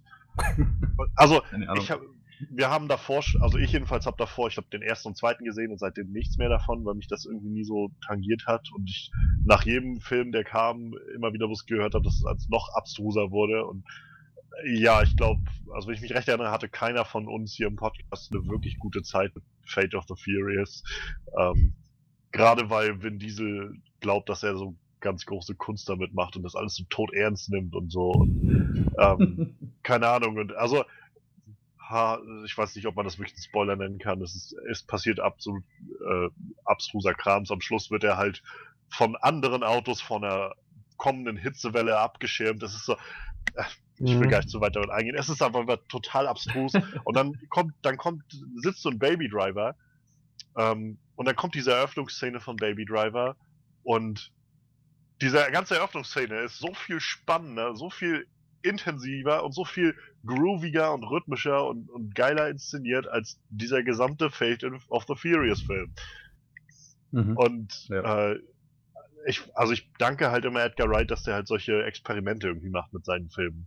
Äh, was gerade für, also für mich, ich irgendwie auch viel mit Musik jetzt so zu tun. Ich höre viel Musik, ich studiere nur Musik irgendwie, man hat dann auch ein bisschen Ahnung davon so und dann so solche Sachen und immer darauf achten zu können oder dann allein dieses Timing, wie dann irgendwie im Editing, dass die Musik passend zu den Bewegungen und zu den Geräuschen der Umwelt gemacht wird und so. Das ist halt, ich habe sowas vorher noch nicht gesehen. Und äh, ich glaube, Freddy, du hast ja auch immer wieder groß herausgehoben, so dieses Konzept, diesen Tinnitus so einzusetzen und so. Das Ja. ist so, Das war wirklich. Also Ich wäre nicht auf die Idee gekommen, dass man daraus überhaupt einen Film machen kann, aber das hat funktioniert. So diese, das als Prämisse zu nehmen, das irgendwie als, ähm, als, als so Charaktermoment zu nehmen, das war, das war einfach genial. Ja, das ist so, wie wenn man jetzt sagen würde, ein Hauptcharakter ist stumm oder so. ja, ja, zum Beispiel. zum, zum Beispiel. Wer, wer, Die Überleitung zu Film früh. machen können. ich weiß, ich weiß, ich weiß, aber das durfte man nicht verschenken. Das, ich glaube, sowas nennt man einen Teaser. Ja. Oder Aber so. ich, übrigens, also ich erinnere mich noch dran, äh, Baby Driver letztes Jahr war so ein, so ein äh, Podcast, wo ich nicht dabei sein konnte beim, beim äh, Podcasten und ihr dann zwei zusammen, glaube ich, drüber geredet hatte, beziehungsweise Freddy hatte, glaube ich, nur kurze Einschätzung gegeben, weil Manu ihn noch nicht gesehen hatte. Ähm, und das war so eine Woche, wo wir, als wir im Kino waren davor, an einem Tag so zwei für mich der, der größten Kracher letztes Jahr gesehen haben, so vor allem was so Popcorn-Kino oder so Blockbuster angeht. Und zuerst bei Dunkirk und danach dann ab ins nächste Kino gleich, wo dann irgendwie zwei Stunden später halt Baby Driver kam. Das war sehr, sehr interessanter Genrewechsel.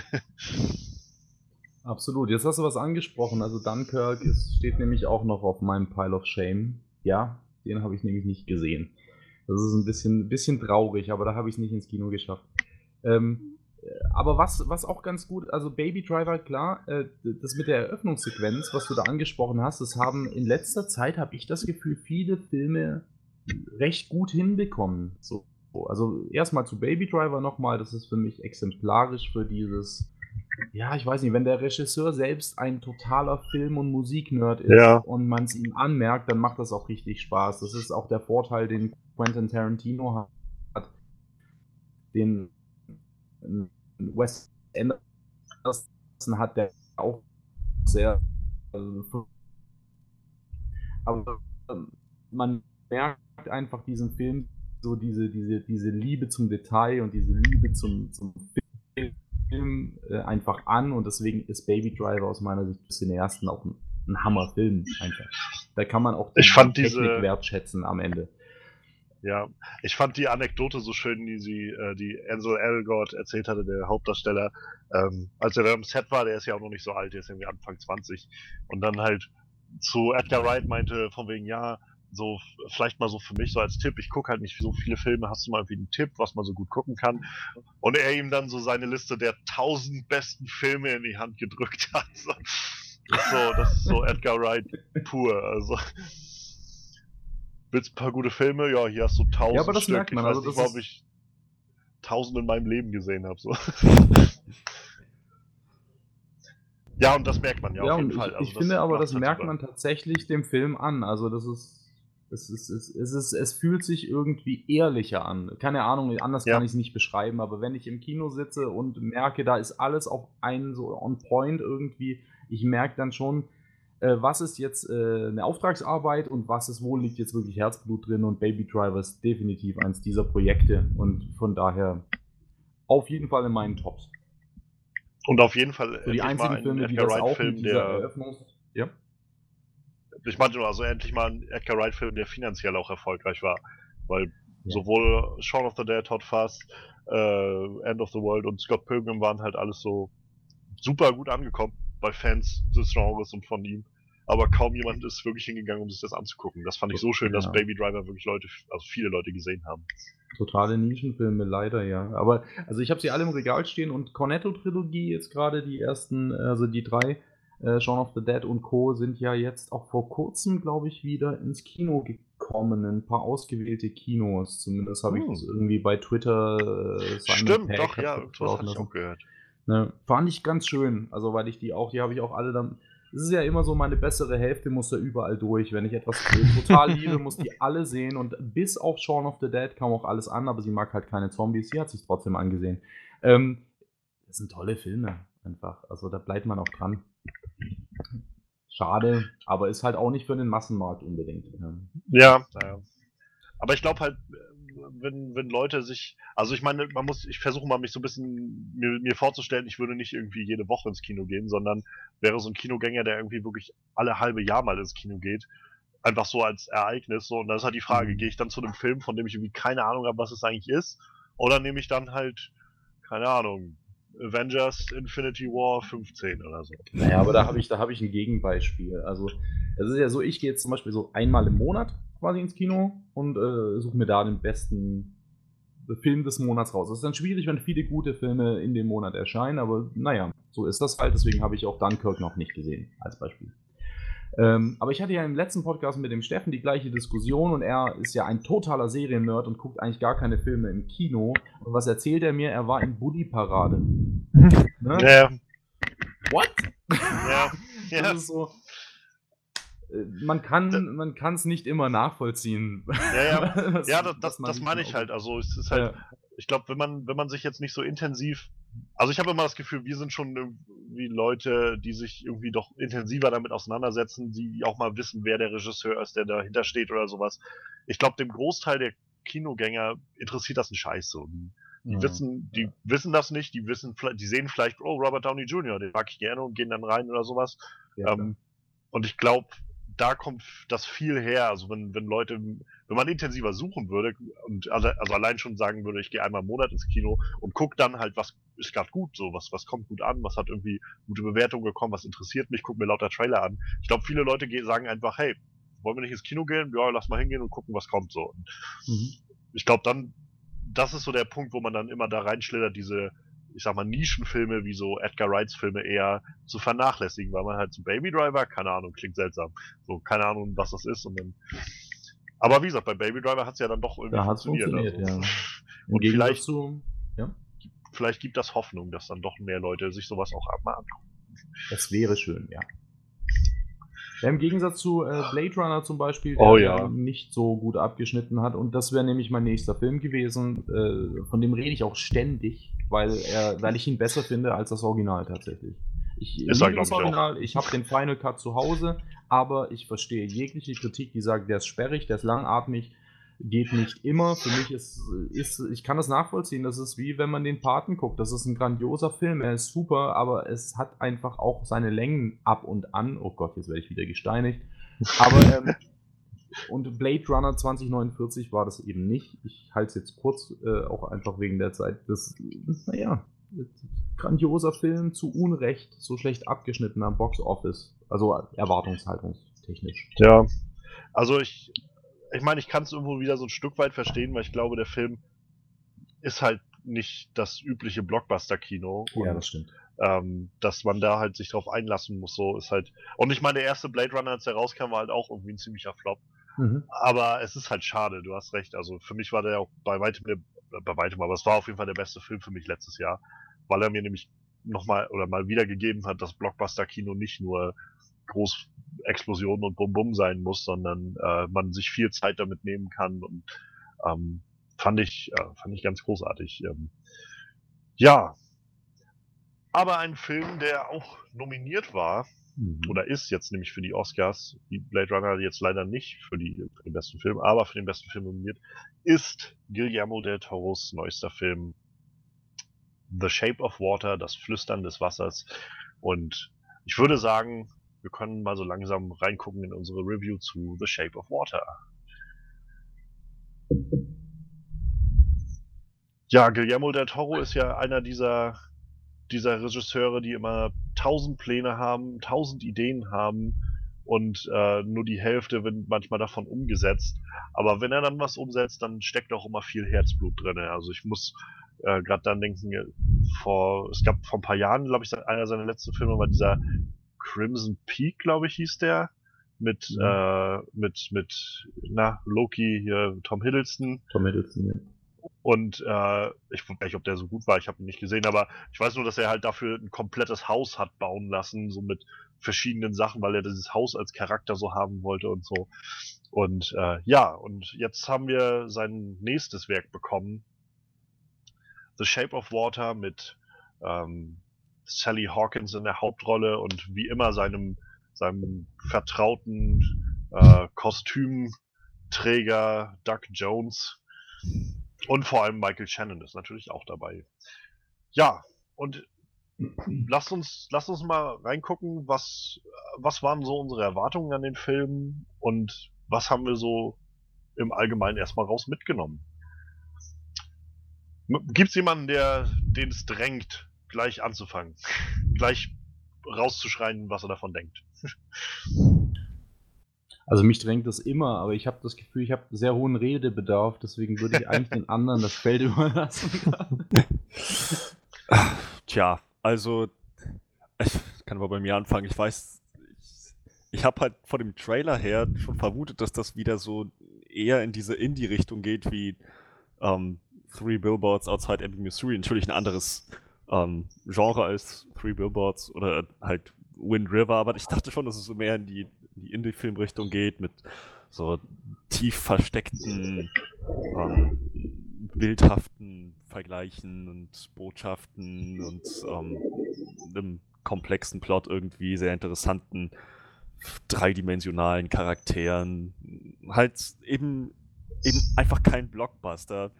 Trotzdem aber ein echt cooler Film irgendwie und ich wusste echt nicht, was ich davon erwarten sollte. So vom, vom, von den Trailern her sah das teilweise aus wie ein Action-Thriller, dann aber auch irgendwie wieder wie eine Romanze, dann ist da doch irgendwo ein bisschen Horror mit drin. Ich, ich wusste echt nicht, ob das jetzt tatsächlich ein, ein Film wird, vor allem, wo ich dann mit einem positiven Gefühl rausgehe und so sage, oh, das, das war ein richtig cooler Film oder ob das dann doch so ein Film ist, der sehr zum Nachdenken anregt, wo man dann eher mit einer bedrückten Stimmung rausgeht. So, ich konnte es halt echt nicht sagen von vornherein, das ist mir, das ist mir schon aufgefallen.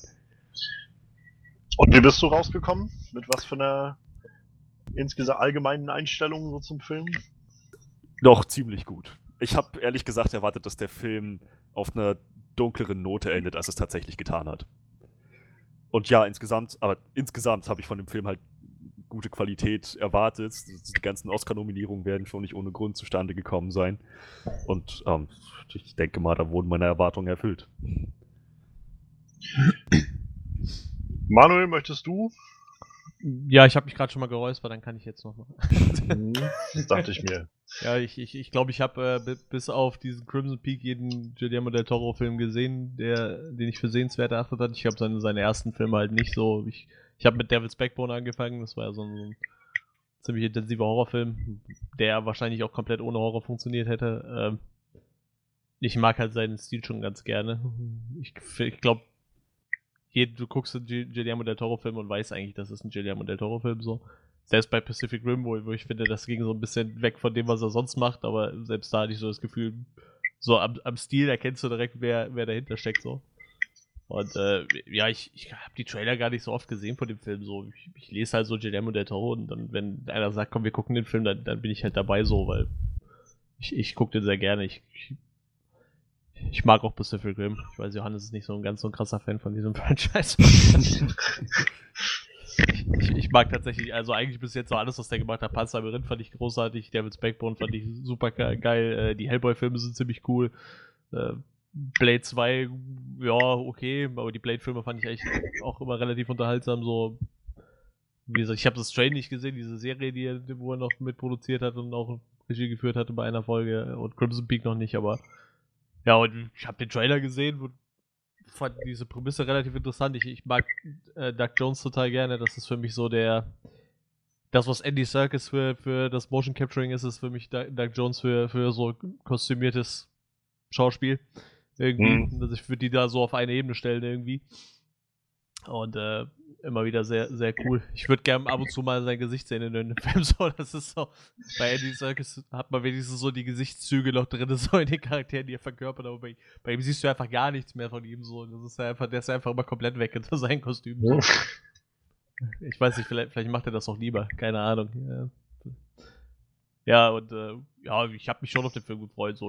Ich, ich war mir auch nicht sicher, ob es vielleicht nicht sogar eine Prise Horror hat, so, weil es wirkte ein bisschen so mit dem Wesen. Ähm, ja, dann kam halt noch die Oscar-Nominierung. Da hat der Film ja relativ gut bei den Nominierungen schon relativ gut abgesahnt. So. Wie viel waren es? 13 habt ihr eben 13 gesagt? sind Ne? es, glaube ich, ja. Ja, das ist ja schon, ähm, da geht man ja schon mit dem Gefühl rein, schlecht kann der Film ja nun mal nicht sein, so, auch wenn, auch wenn die, die, die, die äh, Academy halt äh, natürlich vielleicht nach anderen Gesichtspunkten operiert, als man die selber hätte, so, aber ich meine bei Ah, 12, 12 Nominierungen steht hier sogar, 12 sind's. Egal, äh, auf jeden Fall. Ja, hier steht, the film received 12 nominations. Also ich zähle 13. Ich habe Okay, auch 13, keine Ahnung. ja.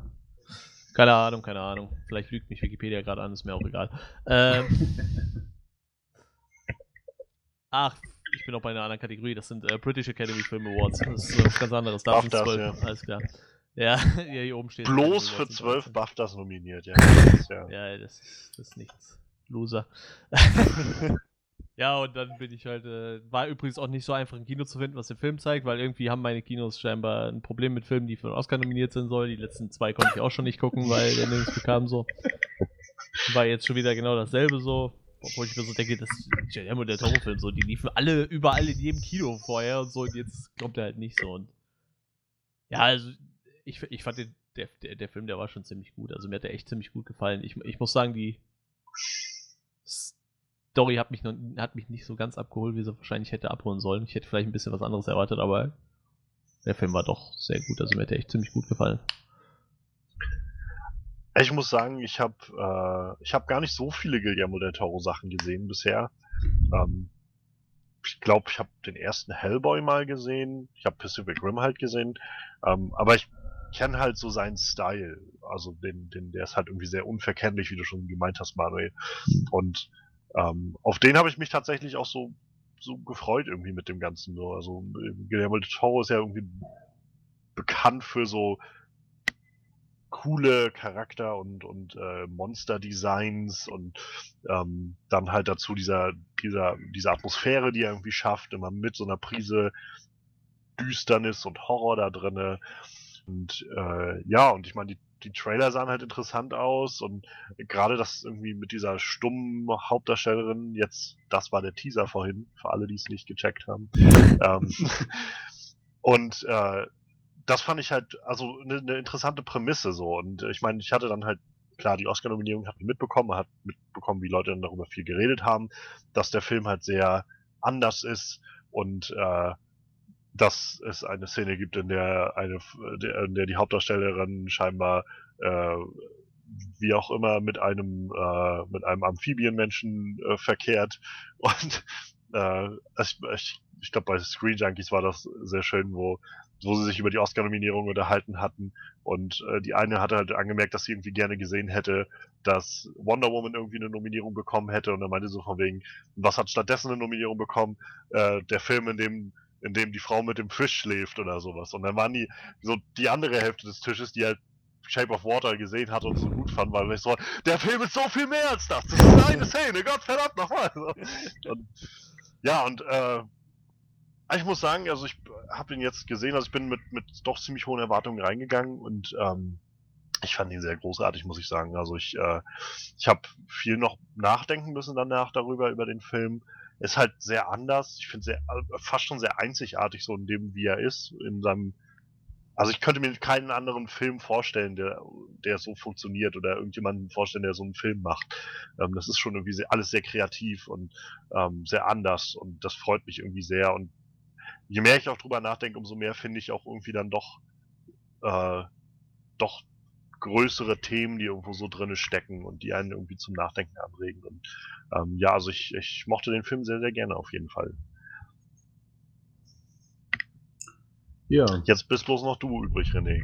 absolut, absolut, ja. Äh, Gebannt habe ich euch gelauscht. Äh, also ich finde den Film ja schrecklich, ne? ähm, nein, gar nicht, gar nicht. Ich bin aus dem Kino rausgekommen und war sehr, sehr glücklich. Ich war wirklich sehr glücklich. Also super Film. Ähm, bei mir war das so, meine Erwartungshaltung war sehr anders als das, was ich letzten Endes, äh, letzten Endes bekommen habe. So als passionierter Gamer habe ich irgendwie äh, nach dem ersten Trailer hat mir einfach dieses 60er Jahre Feeling sehr gefallen und hat mich durch die Wasserwelten auch mega an BioShock erinnert. Das habe ich so oft gehört auch, dass Leute Ähm. gesagt haben, Guillermo del Toro muss einen Bioshock-Film machen. Das, ist, das passt einfach so gut. Es wäre wunderbar, weil also BioShock ist ja also spielerisch auch nicht das allerbeste Spiel, es ist auch leicht angestaubt, aber man kann den ersten Teil immer noch spielen wegen der Atmosphäre. Auch die Story ist nicht der Hammer. Aber wenn ich mir jetzt überlege, Guillermo, äh, Guillermo del Toro, habe ich das ausgesprochen? Ähm, würde jetzt in dem Bioshock-Universum einen Film drehen, ich wäre sofort Feuer und Flamme Mhm. für die Idee. Mhm. Ne? Und ähm, äh, so etwas in der Art, ich habe auch was noch Düsteres. Äh, also es, ich, ich dachte, er ist düsterer, als er letzten Endes war. Äh, habe ich schon was etwas härteres und dunkleres erwartet, aber ich bin sehr, sehr glücklich aus dem Kino gelaufen und das lag auch stark an äh, der Inszenierung. Ich finde, also ich, hier dürfen wir spoilern, ne? Na klar. Ja, voll Voll, volles Rohr. Dieser Film ist Liebe pur. Also ich, äh, es ist so, ich bin, ich war alleine im Kino. Einfach, äh, ursprünglich wollte ich dieses Wochenende gehen, dachte dann, nee, da ist der Podcast jetzt mit euch, muss ich mir davor angucken. War dann extra nochmal im Kino, äh, ohne Begleitung, habe es mir dann angeschaut. Und äh, ich gehe morgen nochmal in Shape of Water mit meiner besseren Hälfte. Aus dem Grund, äh, weil ich wirklich sage, es gibt eigentlich kein, trotz der teilweise, äh, trotz der Härte oder der Anzüglichkeiten ist Shape of Water für mich äh, die Blaupause für einen romantischen Film. Es ist, es ist ein sehr, sehr märchenhafte, eine sehr märchenhafte äh, Sicht auf die Liebe an sich, finde ich. Ähm, aber ich habe mir auch nach dem Kino habe ich mir so, so, so kleine Notes gemacht und habe aufgeschrieben modernes altmodisches Märchen. Und das, Ja, das, stimmt, ja. das stimmt aber auch. Es ist ein, es ist ein Film über Liebe, über Freundschaft, äh, über auch, auch Einsamkeit und die Suche nach Gleichgesinnten, nach Anerkennung, nach jemandem, der einen wertschätzt, ob das jetzt von Sally Hawkins Figur ist oder von ihrem, ihrem Nachbar, äh, wie heißt der, Jenkins, Robert? Robert Ja, Jenkins? naja, ich glaube ja. Äh, Ich glaube, das war der. Im Prinzip, außer, außer bei dem Antagonisten, geht es bei jedem Charakter um diese Bestätigung, um dieses, diese Suche nach Zugehörigkeit. Oh, jetzt ist mir hier was runtergefallen. Ähm, immer noch kleine Gags einbauen, ist wichtig. Ja. äh, ähm, und, und das fand ich so schön. Ich fand das so schön, weil er auf der einen Seite doch düster ist, doch auch teilweise fand ich für so einen Film sehr brutale Szenen hatte. Ähm, ist er noch auch so unschuldig. Und gerade die von dir angesprochene Szene mit diesem, naja, man begegnet sich das Reptilienwesen und die Frau auf eine ganz besondere Art und Weise. ähm,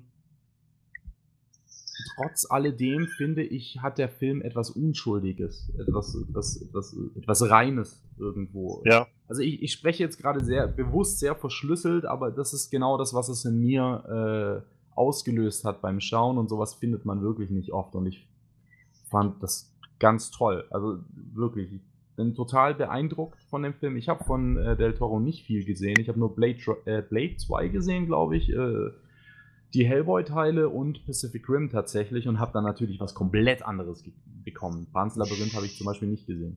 Bei den solltet ihr euch alle mal angucken. ja, Labyrinth absolut, ist immer, äh, sagen Leute immer, dass das der einer der seiner besten ist. ja. Absolut. Naja, also werde ich auch tun, werde ich auch tun. Und ich finde, äh, also was ich da noch, ich habe noch ein bisschen mich eingelesen, äh, ich fand ihn visuell beeindruckend, ich habe mich eingelesen, habe noch gesehen, dass äh, es auch äh, von ihm so geplant war, äh, eine Hommage an den Stummfilm, so ein bisschen seinen Hut dazu ziehen. Und, äh, Ja, er überhaupt so Hommage an Film ist ja ganz viel in diesem, also wie oft man in diesem Film irgendwie Bildschirme sieht oder die Leinwand im Kino sieht und immer was läuft Total, und so. total. Es gibt ja auch eine, eine Stepptanznummer quasi, die Hm. sie in, in Vorbereitung Sally Hawkins und Guillermo del Toro wohl bei Charlie Chaplin-Filmen äh, sich damit ganz arg äh, auseinandergesetzt haben für gerade diese, diese Szene mit äh, Robert Jenkins, wo sie da so, so ein bisschen Ja, sitzen, rumsteppen und so. Aber Das ist einfach alles so, ach, es ist so herzerwärmend. Und das, das hat mir sehr gut gefallen, weil, äh, ja, sieht man einfach nicht so oft in so einer Art und Weise. Und ich war einfach komplett beeindruckt. Ich habe kaum Kritiken an dem Film, tatsächlich. ja, da kommen wir dann noch ja noch in Kritik, ein bisschen ja. Zeit ist ja noch bis dahin. Erstmal Absolut. lasst uns mal gucken, was uns wirklich konkret gut gefallen hat an dem Film. Ja. Und ich möchte als erstes mal hervorheben, ähm, dass ich großer Verfechter von Frances McDormands Performance in äh, Three Billboards Outside Ebbing, Missouri bin.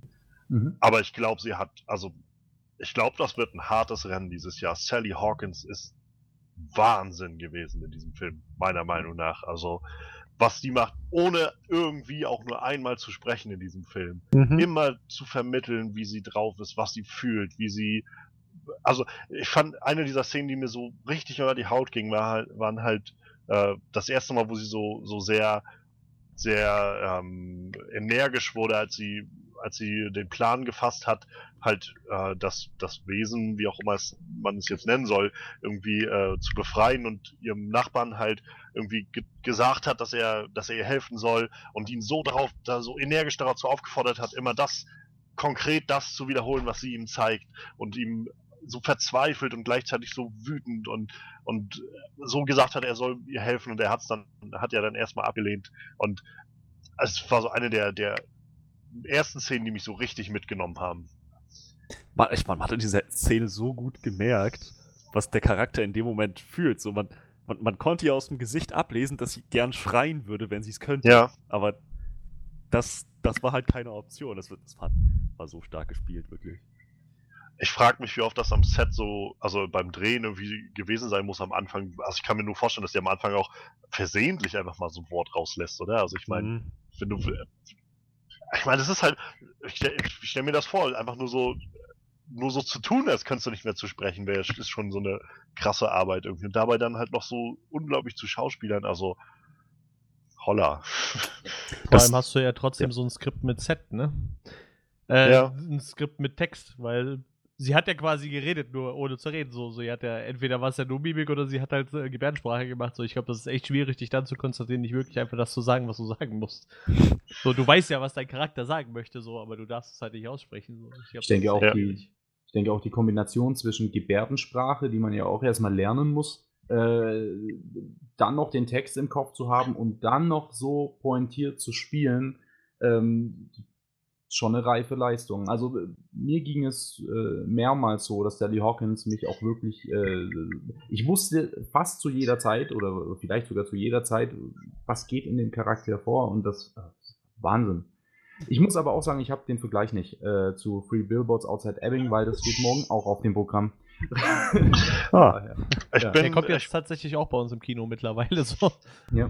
Ich bin gespannt, äh, was, was, was ihr davon haltet. Lasst es uns äh, gerne wissen. Denn, also, ich habe ihn am Mittwoch nochmal gesehen, Three Billboards, und ich war wieder sehr überrascht, oder was überrascht, aber wieder sehr mitgenommen, auch von Frances McDormand, die halt, die, die durchläuft halt so die komplette Palette irgendwie so einmal an, Mhm. an Emotionen, die du irgendwie so abspielen kannst. Und dagegen ist halt Sally Hawkins, was sie macht, was völlig anderes so. Das ist halt sowohl auch alles emotional und, und irgendwie sehr, sehr tiefschichtig, aber durch diese, dieses Stumme nochmal so eine ganz andere Dimension irgendwie. Und es ist halt, mir fällt es schwer, das beides wirklich zu vergleichen. Deshalb ich meine, das wird, glaube ich, nochmal ein ziemlich krasses, äh, krasses Endgame für die Oscars werden dieses Jahr. Mhm. Gott sei Dank müssen wir da nicht drüber abstimmen. wir können das nachher einfach so hinnehmen und drüber diskutieren. Ja, das stimmt wohl. Ja, also ich wäre, wie gesagt, erstmal Sally Hawkins ein, es gibt noch genug andere gute Schauspieler drin, aber was, was habt ihr noch so auf dem, auf dem Schirm? Was ja, ich schmeiß dann äh, Doug Jones rein. So, ich, ich mag den halt immer total gerne so und ich finde, der macht so viel mehr mit so einem Charakter, mit so einem Kostüm halt noch machen kann. So, ich, ich, ich finde, das, was er macht, das ist einfach immer ziemlich perfekt so. Also ich glaube, ich kann mir echt keinen besseren kostümierten Schauspieler vorstellen wie Doug Jones. Ich, ich weiß nicht warum so. Es gibt wahrscheinlich auch nicht so viele, die das in dem Ausmaße machen wie er so, aber. Ja, vor allem ist ja auch deutlich, wie, also was für einen Unterschied das macht, oder? Also ich meine, Ja. ich kann mir nicht vorstellen, dass ein, so gut man CGI heutzutage machen kann. Also wenn ich mal so Ja, an, an äh, die Affen aus Planet der Affen denke oder sowas. Ähm, dass diese Nähe, die dieses Wesen irgendwie aufbringt, diese, diese Intimität, die irgendwie dabei aufkommt, das, ich, ich kann mir nicht vorstellen, dass das funktioniert, wenn du halt irgendwie Wesen da hast, das nicht da ist, sondern dass das, Ja, das ist halt wirklich ein Kerl, der da steht und, und mehr ist als einfach nur das Monster oder eben dieser, dieses Objekt der Begierde, sondern das hat seine eigene Figur. Also. Und mich hat das verdammt mitgenommen, also als er dann da gefoltert wurde und sowas. Ja. Und Ja. Ich sagte, er ist halt eher so der Performance-Künstler unter den Schauspielern. Also er macht ja nur, er redet ja nie, er sagt nichts, er hat nie Texte so. Ich glaube, doch im Panzer Labyrinth hat er ziemlich viel geredet, aber in so Star Trek Discovery hat er eine recht große Sprechrolle.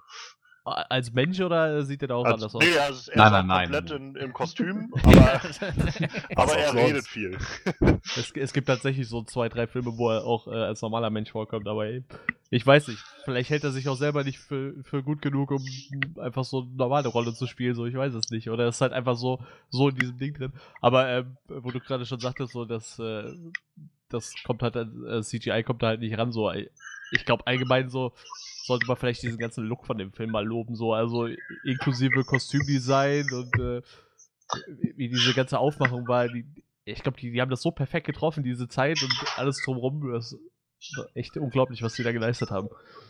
Ich hatte auch immer so ein bisschen das Gefühl, so mit der Art und, also diesem, ich sag mal, diesem Farbfilter sozusagen, der da irgendwie so mit drinne lag, der hatte auch gleich sowas so leicht grünlich-bläuliches, ja, dass man immer mhm. das Gefühl hatte, als ob man selbst irgendwie im Wasser ist und so Ja. durchs Wasser guckt. Und es, ja. Ja. also stimme ich völlig zu. Tolle, Und ob, tolle Atmosphäre. optisch wieder äh, ein äh, Del Toro-Film so. Also ich glaube, den Ja. hättest du mir auch zeigen Ab können, der- ohne dass ich gewusst hätte, wer es ist. So. Ab, ab der ersten Szene schon, finde ich, wenn Ja. wenn es losgeht im, und irgendwie ihr ganzes Apartment unter Wasser steht, als sie da noch schläft und träumt im Prinzip. Und dann, also, grandios.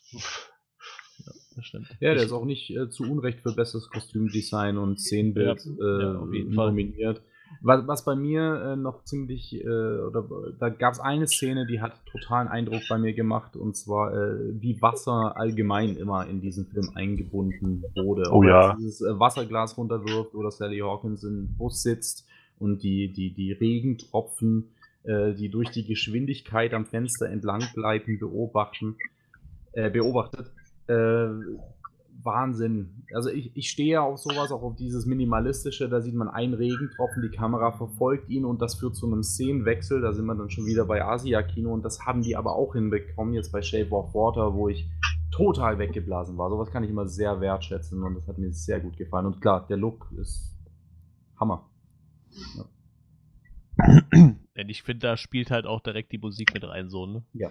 Also die Musik, die unter, unterstreicht ja nun mal äh, kom komplett das, was der, der ganze Film ausdrückt, so, ne? Also. äh, Total. Also, Ziemlich Ich- perfekt. ich bin ja immer so großer Fan davon, wenn man Musik so super irgendwie einsetzt und ähm, es hat dann so eine so eine zentrale Rolle irgendwie gespielt in dem ganzen Ding ähm, und also mit einer der emotionalsten Szenen für mich war halt tatsächlich dann auch, wo sie wo sie mit dem Wesen am Tisch saß und und einfach wusste irgendwie jetzt der Abschied steht irgendwie bevor und nach all dem, was sie gesehen und gehört hat im, im Fernsehen und und Musik und dann in ihre Fantasiewelt abgleitet und diese You'll never know how much I love you, wie sie mit ihm tanzt und so und ich habe mich ein Stück weit an La La Land zurückerinnert gefühlt. Oh, das so ging Ähm, auch. Danke, dass du das sagst. Und ich, also nicht nur deshalb, aber auch so, weil es einfach so ein emotionaler Knackpunkt irgendwie in dieser Geschichte war, dass sie, dass sie erst so irgendwie mit ihm zusammenkam und irgendwie aber von Anfang an auch wusste, dass er wieder weg muss und naja, wie es dann so kommt. Man, man kommt sich näher und umso schlimmer ist es dann nachher Abschied zu nehmen und dann nicht mal das klar kommunizieren zu können, so das ach, ganz, ganz, äh, ganz krass, ganz bewegend.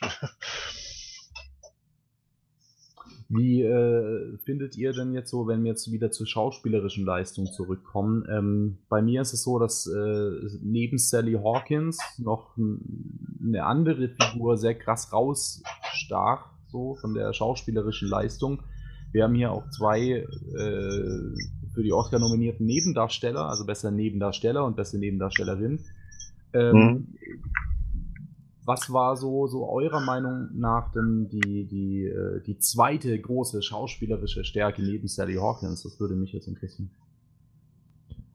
Also ich muss sagen, ich, ich finde immer mehr mit jedem Film, wo ich ihn sehe, dass Michael Shannon der, der beste Soziopath aus Hollywood ist. Ja, also, ja. ähm, ja, das stimmt. nat- also in seinen Rollen so. Mhm. wa- was der rüberbringt und also ich meine, er spielt natürlich äh, alle diese Charaktere, die wir irgendwie in diesem Film haben, gerade glaube ich durch diesen Märchencharakter, den das Ganze hat. Also im, im besten Sinne des Wortes Märchen ähm, hatte ich halt schon das Gefühl, dass das, dass er so diesen, diesen Moment verkörpert hat, in dem äh, er der Antagonist war und auch irgendwie dieses, diesen Machtmissbrauch so genossen hat, aber gleichzeitig nicht, äh, nicht, nicht zu langweilig wurde oder sowas und trotzdem irgendwie Tiefe hatte in dem, was, was er hat. Und dann halt sein letzter Moment mit diesem Fuck, you really are a God. Herrlich. Wer, wer zur Hölle hat sein Handy gerade am Mikrofon? Wollte ich auch gerade fragen, weil während du gesprochen hast, äh, die ganze Zeit gibt es eine, quasi so eine Rückkopplung vom Handy. Also ich bin im Flugmodus, äh, insofern glaube ich nicht, dass es meines ist. Da, da, jetzt wird's weniger, jetzt wird's weniger, jetzt wird's weniger, jetzt hat's einen anderen Ton. Nee, bei mir kann es auch nicht sein. Wer, wer hat's denn alles gehört, sagen wir mal so? Ich hab's habe nicht es gehört. Also ich, ich hab's auch was gehört. Gut, dann Okay. ist es wahrscheinlich bei mir, ne? Ja, theoretisch schon. Gut, Moment, dann werde ich einfach mal mein Handy ausmachen. Also alles, was du zu Michael Shannon gesagt hast, wurde mit einem ähm, Das, das war Okay, so eine. Tsching, tsching, tsching Ja, das war. Absicht. Ja, ja, ich war, hab's auch gehört. Ich war, hatte jetzt gehofft, dass es vielleicht nicht, äh, dass es nur bei mir zu hören ist und nicht bei allen. Okay. So, mein Handy ist jetzt aus. da- Das war, Okay, ich ja, meins ist weg. äh, dennoch auch ausgemacht. Da- da- das war jetzt einfach so diese äh, Untermalung so für Michael Shannon. Naja, es ist, Michael Shannon ist ja auch ein unangenehmer Charakter. Dann kann ja auch ein unangenehmer Ton drüber gelegt werden, dass, dass, dass die Podcast-Hörer das auch Das- nachfühlen ja, können, wie es eine- uns im Kino ging. Ne? Das ist ein gezielter Effekt gewesen, ja. Absolut, natürlich. Aber- Darf man auch nicht rausnehmen. Ich glaube, ich, glaub, ich habe das bei John, John Burnt halt schon mal ge ge gesagt. So, ne? Also, er hat doch wieder so, so ein so, so ein Arschloch-Charakter-Gesicht, weißt du? So. Ich glaube, der könnte nicht den guten Prinzen aus irgendeinem Film spielen. So. Der muss halt immer einen Bösewicht spielen. So. Das, das, Der Tja, sieht halt schon aus wie der typische Bösewicht für, für Hollywood. So. Das ist, Mit dem, mit dem Unterschied, dass Michael Shannon sie nicht ansatzweise so oft am Kopf kratzt wie John Burthal. ja, das Also- ist ja so ein typisches Ding aus The Walking Dead, ne? Ja. aber wie gesagt, ich finde, find, das ist halt, du guckst ihn an und denkst so, ja, der sollte einen Bösewicht spielen. Definitiv. Absolut, ja.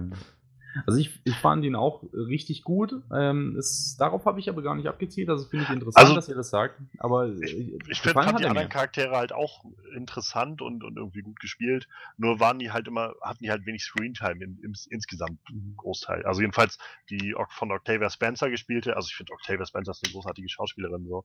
Und auch das, was sie in dem Film macht, ist halt großartig. So gerade am, Schluss, wo dann Michael Shannon irgendwie bei ihr vor der Tür steht.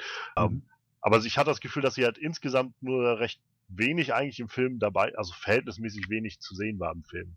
Mhm. Weshalb das immer noch so, ich glaube, ich müsste es einfach nochmal sehen, um mir so, dann noch so auf diese Kleinigkeiten zu achten, so an diesen Sachen. Okay. Aber ja, worauf wolltest du denn hinaus? Auf äh, Richard Jenkins tatsächlich. Äh, weil ich fand, also Michael Shannon war großartig, war super. Auf der anderen Seite, das lag nicht an ihm, aber er hat, er ist die, die einzige Figur, die, naja, ich sag jetzt mal relativ eindimensional gezeichnet Ja, wurde. definitiv. Ab, abgesehen, abgesehen von seinem Cadillac-Kauf und wie es bei ihm zu Hause aussah. Das fand ich nämlich sehr gut, dass man auch ein Ja. bisschen äh, Privates da mitbekommt und die Figur ein bisschen mehr Tiefe äh, bekommen hat. Das hat mir gefallen. trotzdem durfte er nicht viel tun, außer böse sein. Äh, Octavia oder Octavia Spencer hat im Prinzip das gespielt, was sie immer spielt, so meines Erachtens nach. Das macht sie verdammt gut, äh, aber hat mich jetzt, naja, ich kann das einfach schon. Und Mhm. bei Richard Jenkins äh, war das einfach, also der hat mich mehrmals äh, total vom Hocker gehauen oder aus dem Kinosessel, besser gesagt, weil ich, ich ähnlich wie Sally Hawkins äh, habe ich bei ihm immer das Gefühl gehabt, okay, ich fühle jetzt, was er fühlt. So diese, Ja. diese, diese Zurückweisung in dem, diesem Kuchenladen oder was es auch ist, mit, wa- was für Kämpfe er für sich austrägt. Ähm, und ähm, wie er auch damit umgeht, dass dann dieser Kellner da diesen rassistischen Ansatz äh, verfolgt. Ich fand das so pointiert und gut gespielt von ihm. Also er ist mir einfach erst hervorgestochen im, im, vom restlichen Cast in meinen Augen. Mhm. Und, ähm, deswegen würde ich auch sagen, anders als bei Octavia Spencer, würde ich ihm den Oscar als bester Nebendarsteller auch mehr so, auch wenn sie nicht Warte mal vielleicht noch, bis du äh, Three Billboards gesehen hast.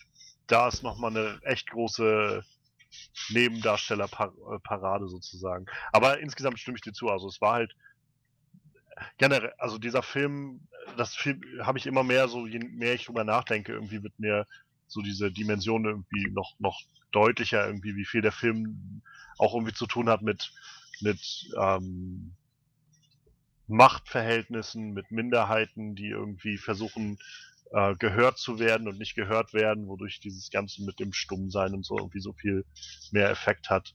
Mhm. Ähm, also ich meine, wenn wir uns mal die Hauptcharaktere angucken, wie, wir sind irgendwie in den 60er Jahren oder 50er Jahren, wir haben irgendwie eine, diese stumme Charaktere, von denen, wo irgendwie der Großteil der Menschen für sie redet, weil, weil niemand so wirklich ihr zutraut, dass sie selbst reden kann oder immer darauf angewiesen ist, dass andere das kommunizieren.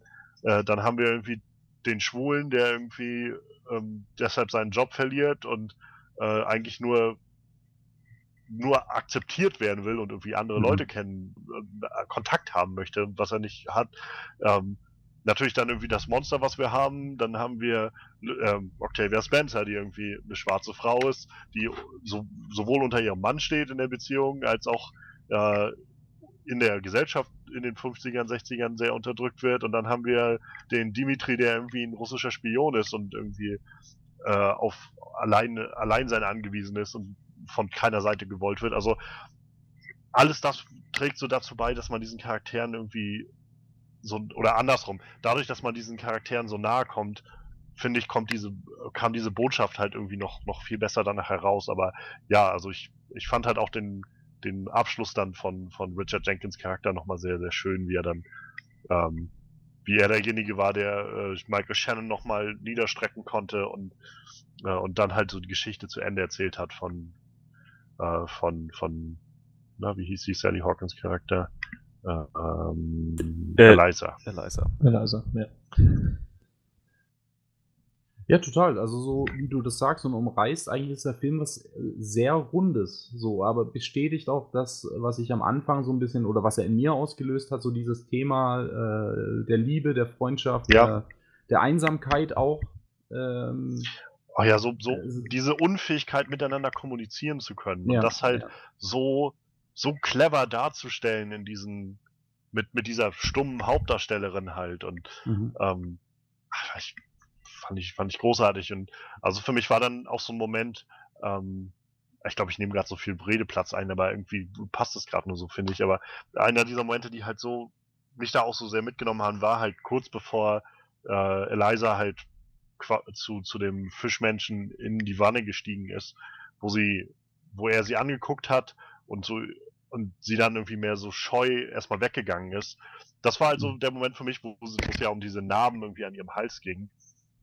Mhm. Ähm, wo sie ja im Vorfeld noch meinte zu ihrem, zu, zu Richard Jenkins Charakter, zu ihrem Nachbarn, ähm, dass er halt der Einzige ist, für den sie halt normal ist, so, weil also er kann sich nicht verständigen, sie kann sich nicht verständigen. Alle anderen gucken auf sie herab und sagen, oh, die kann nicht reden und so. Für ihn ist das halt nicht kein, kein Element so und, und für ihn ist sie halt normal. Und für mich war das so der erste Moment, wo, wo sie auf einmal sich damit konfrontiert hat, wenn sie jetzt sich sozusagen entblößt vor ihm, dann, dann wird er auch ihre Narben sehen. Dann wird er halt sehen, dass, dass sie eben doch irgendwie gezeichnet und, und äh, verletzt oder kaputt ist oder wie auch immer.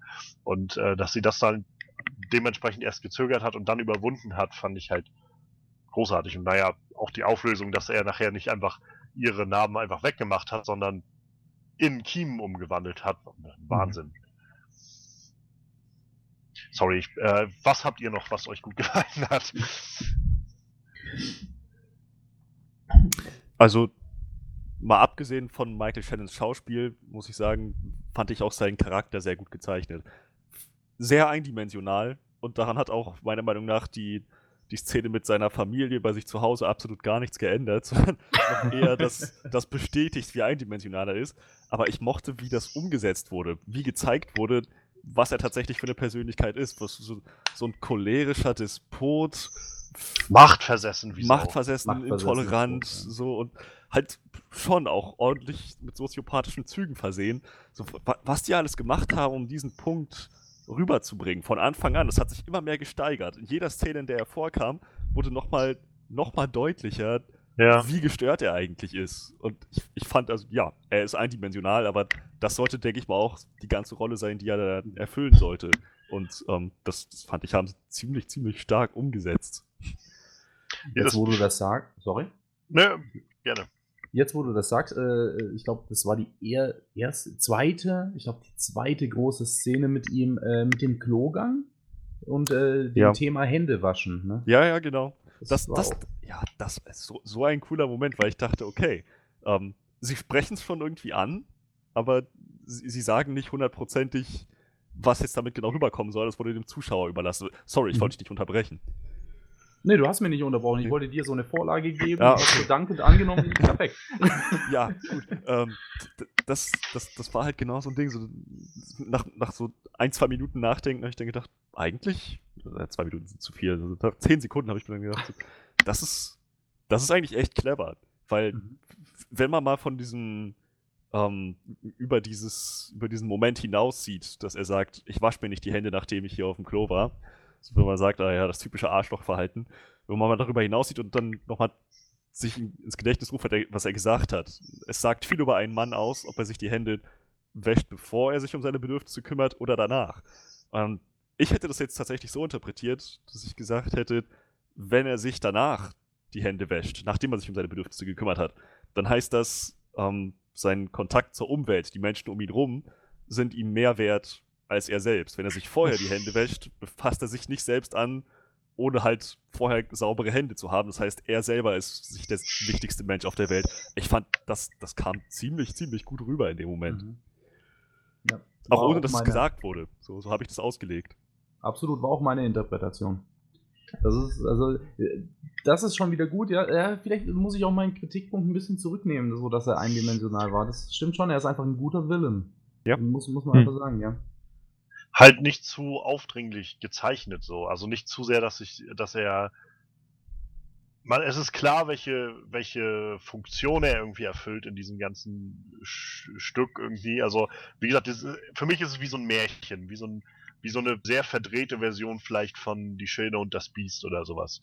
Und, äh, und er ist halt einfach die Inkarnation des Bösen halt in dieser, in diesem Märchen. Und gleichzeitig schafft Guillermo Toro es aber das nicht, dir auf den Kopf zu hauen, so, sondern, sondern immer eher einfach durch sein Handeln halt und durch sein, seine einfache Einstellung zu, zu porträtieren, so. Und das finde ich halt, fand ich halt sehr clever gelöst. Also, ähm, seine, wie, auch nachher halt, als er dann äh, bei, wieder bei, als er bei Octavia Spencer da zu Hause ist, finde ich so eine, so eine unglaublich einschüchternde Szene irgendwie und die sich dann die Finger abreißt Yep. und, äh, und halt auch so klar wird irgendwie, wie er dann ihr gegenüber schildert, ähm, diese, diese Analogie mit der Bibel noch weiterführt, dass er sich als den mächtigen Samson sieht und äh, der jetzt dann äh, die das, das Haus da niederstrecken wird und so und selbst wenn er dabei drauf geht und sowas. Und, ach, großartig ist. Wie war das denn für euch äh, mit der, weil das, äh, du hast es jetzt gerade schon wieder gesagt, Märchen, so sehe ich das auch. Das ist auch sehr liebevoll. Es ist, ich habe am zu Beginn des Gesprächs mal so ein bisschen das Wort unschuldig in den Raum geworfen. Ähm, diese Fingergeschichte oder auch das Ende von Dimitri oder wie auch immer, ne? Ähm, diese, diese, diese explosive, kurze, aber explosive Gewalt. Oh, ja. Film, Wie, wie, wie fügt sich das für euch so ein? Weil das sind ja schon sehr krasse Kontraste, die wir in dem, in dem Film, was das angeht, sehen. Ich kenne das schon von Guillermo del Toro, der macht das öfter. Tatsächlich. Ja, gut, ich habe mir, wie gesagt, hab dazu Nee, es ist so. Pan's Labyrinth ist ja zum Beispiel auch eigentlich nicht so wirklich brutaler Film, aber da gibt es dann eine Szene, da wird jemand mit einer Flasche das Nasenbein zertrümmert. Und das ist schon echt. Mhm. Das fand sogar ich, ich gucke echt verdammt viel Horror aus Blätter, so, aber die Szene fand ich total ekelhaft, weil das passt halt nicht zum Rest vom Film irgendwie so, ne? Also Mhm. der, der macht das echt öfter, dass er einfach so, so ein, zwei Gewaltspitzen in so einen Film reinbaut. So. Ich finde, das, das gibt halt so einem Film irgendwie direkt wieder eine andere Stimmung, auch wenn Ja. halt, wie gesagt, der Grundfilm halt eigentlich dann eher was seichter ist, sag ich mal, der Grundton. Vor allem, vor allem, ähm, also gerade jetzt sag ich mal in dem Kontext vom, von The Shape of Water hat es ja für mich jedenfalls dazu geführt, dass halt die, die Gefahr, die irgendwie besteht, deutlich spürbarer war, deutlich, also mich das noch mehr mitgenommen hat, irgendwie, allein schon zu sehen halt, wie, wie der Fischmensch da gefoltert wurde von ihm, war halt schon sehr hart mit anzusehen. Hm. Und äh, das durch diese immer wieder diese Explosionen von Gewalt, die so da drinnen waren, das hat's halt alles auf so eine etwas, ich will nicht sagen realere Ebene gezogen, aber halt irgendwie durch, doch deutlich spürbare Ebene für mich gezogen. Und halt, ja, auch den Ton des Films halt deutlich von einfach eine Märchengeschichte zu, es ist halt irgendwie so ein, ich sag mal, Erwachsenenmärchen geführt.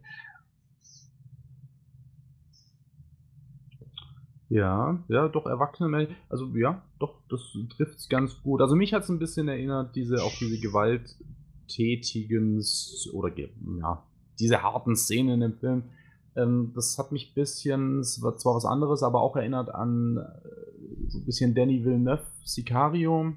Wer Oh ja. Sich, wer sich an die, die Highway- oder Freeway-Szene Oh ja, erinnert, da wird in 10, 12 Minuten irgendwie wird eine Spannung aufgebaut. Die ist, das ist, da ist auch jeder still, der den gerade sieht. Das ist, da kann man mit dem, mit dem Messer durch die Atmosphäre schneiden. Das ist alles so scharf, so richtig. Es baut sich immer mehr auf. Und letzten Endes ist dann die, der, der letztendliche Shootout äh, in ein paar Sekunden abgehandelt. Aber jede Kugel, jede, jede, jeder Soundeffekt wirkt so um so vieles härter durch, Mhm. durch, durch diese, diesen Aufbau, dieses, dieses, diese Inszenierung.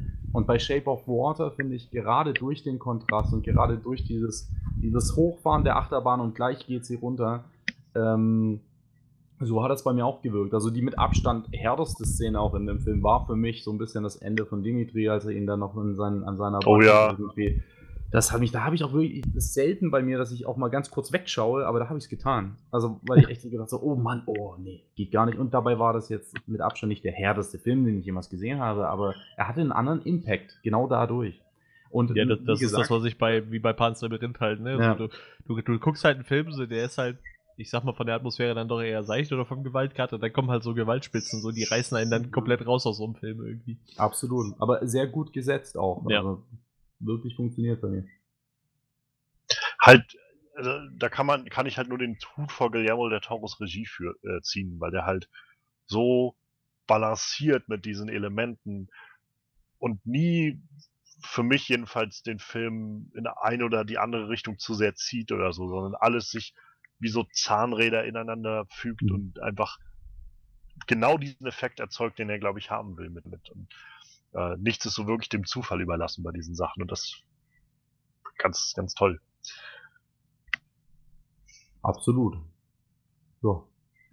Sieht, sieht eh so aus, als würde, würde ihn- ist jetzt doch nicht so eine krasse Gesprächsrunde im Sinn von Diskussion, weil ich glaube, wir lieben diesen Film alle, so wie wir das jetzt rausgehört haben. Ne? Aber sowas Ich kommt dann meistens noch bei den Dingen, die einem nicht gefallen, dann kommt dann manchmal auch schon mal noch irgendwas.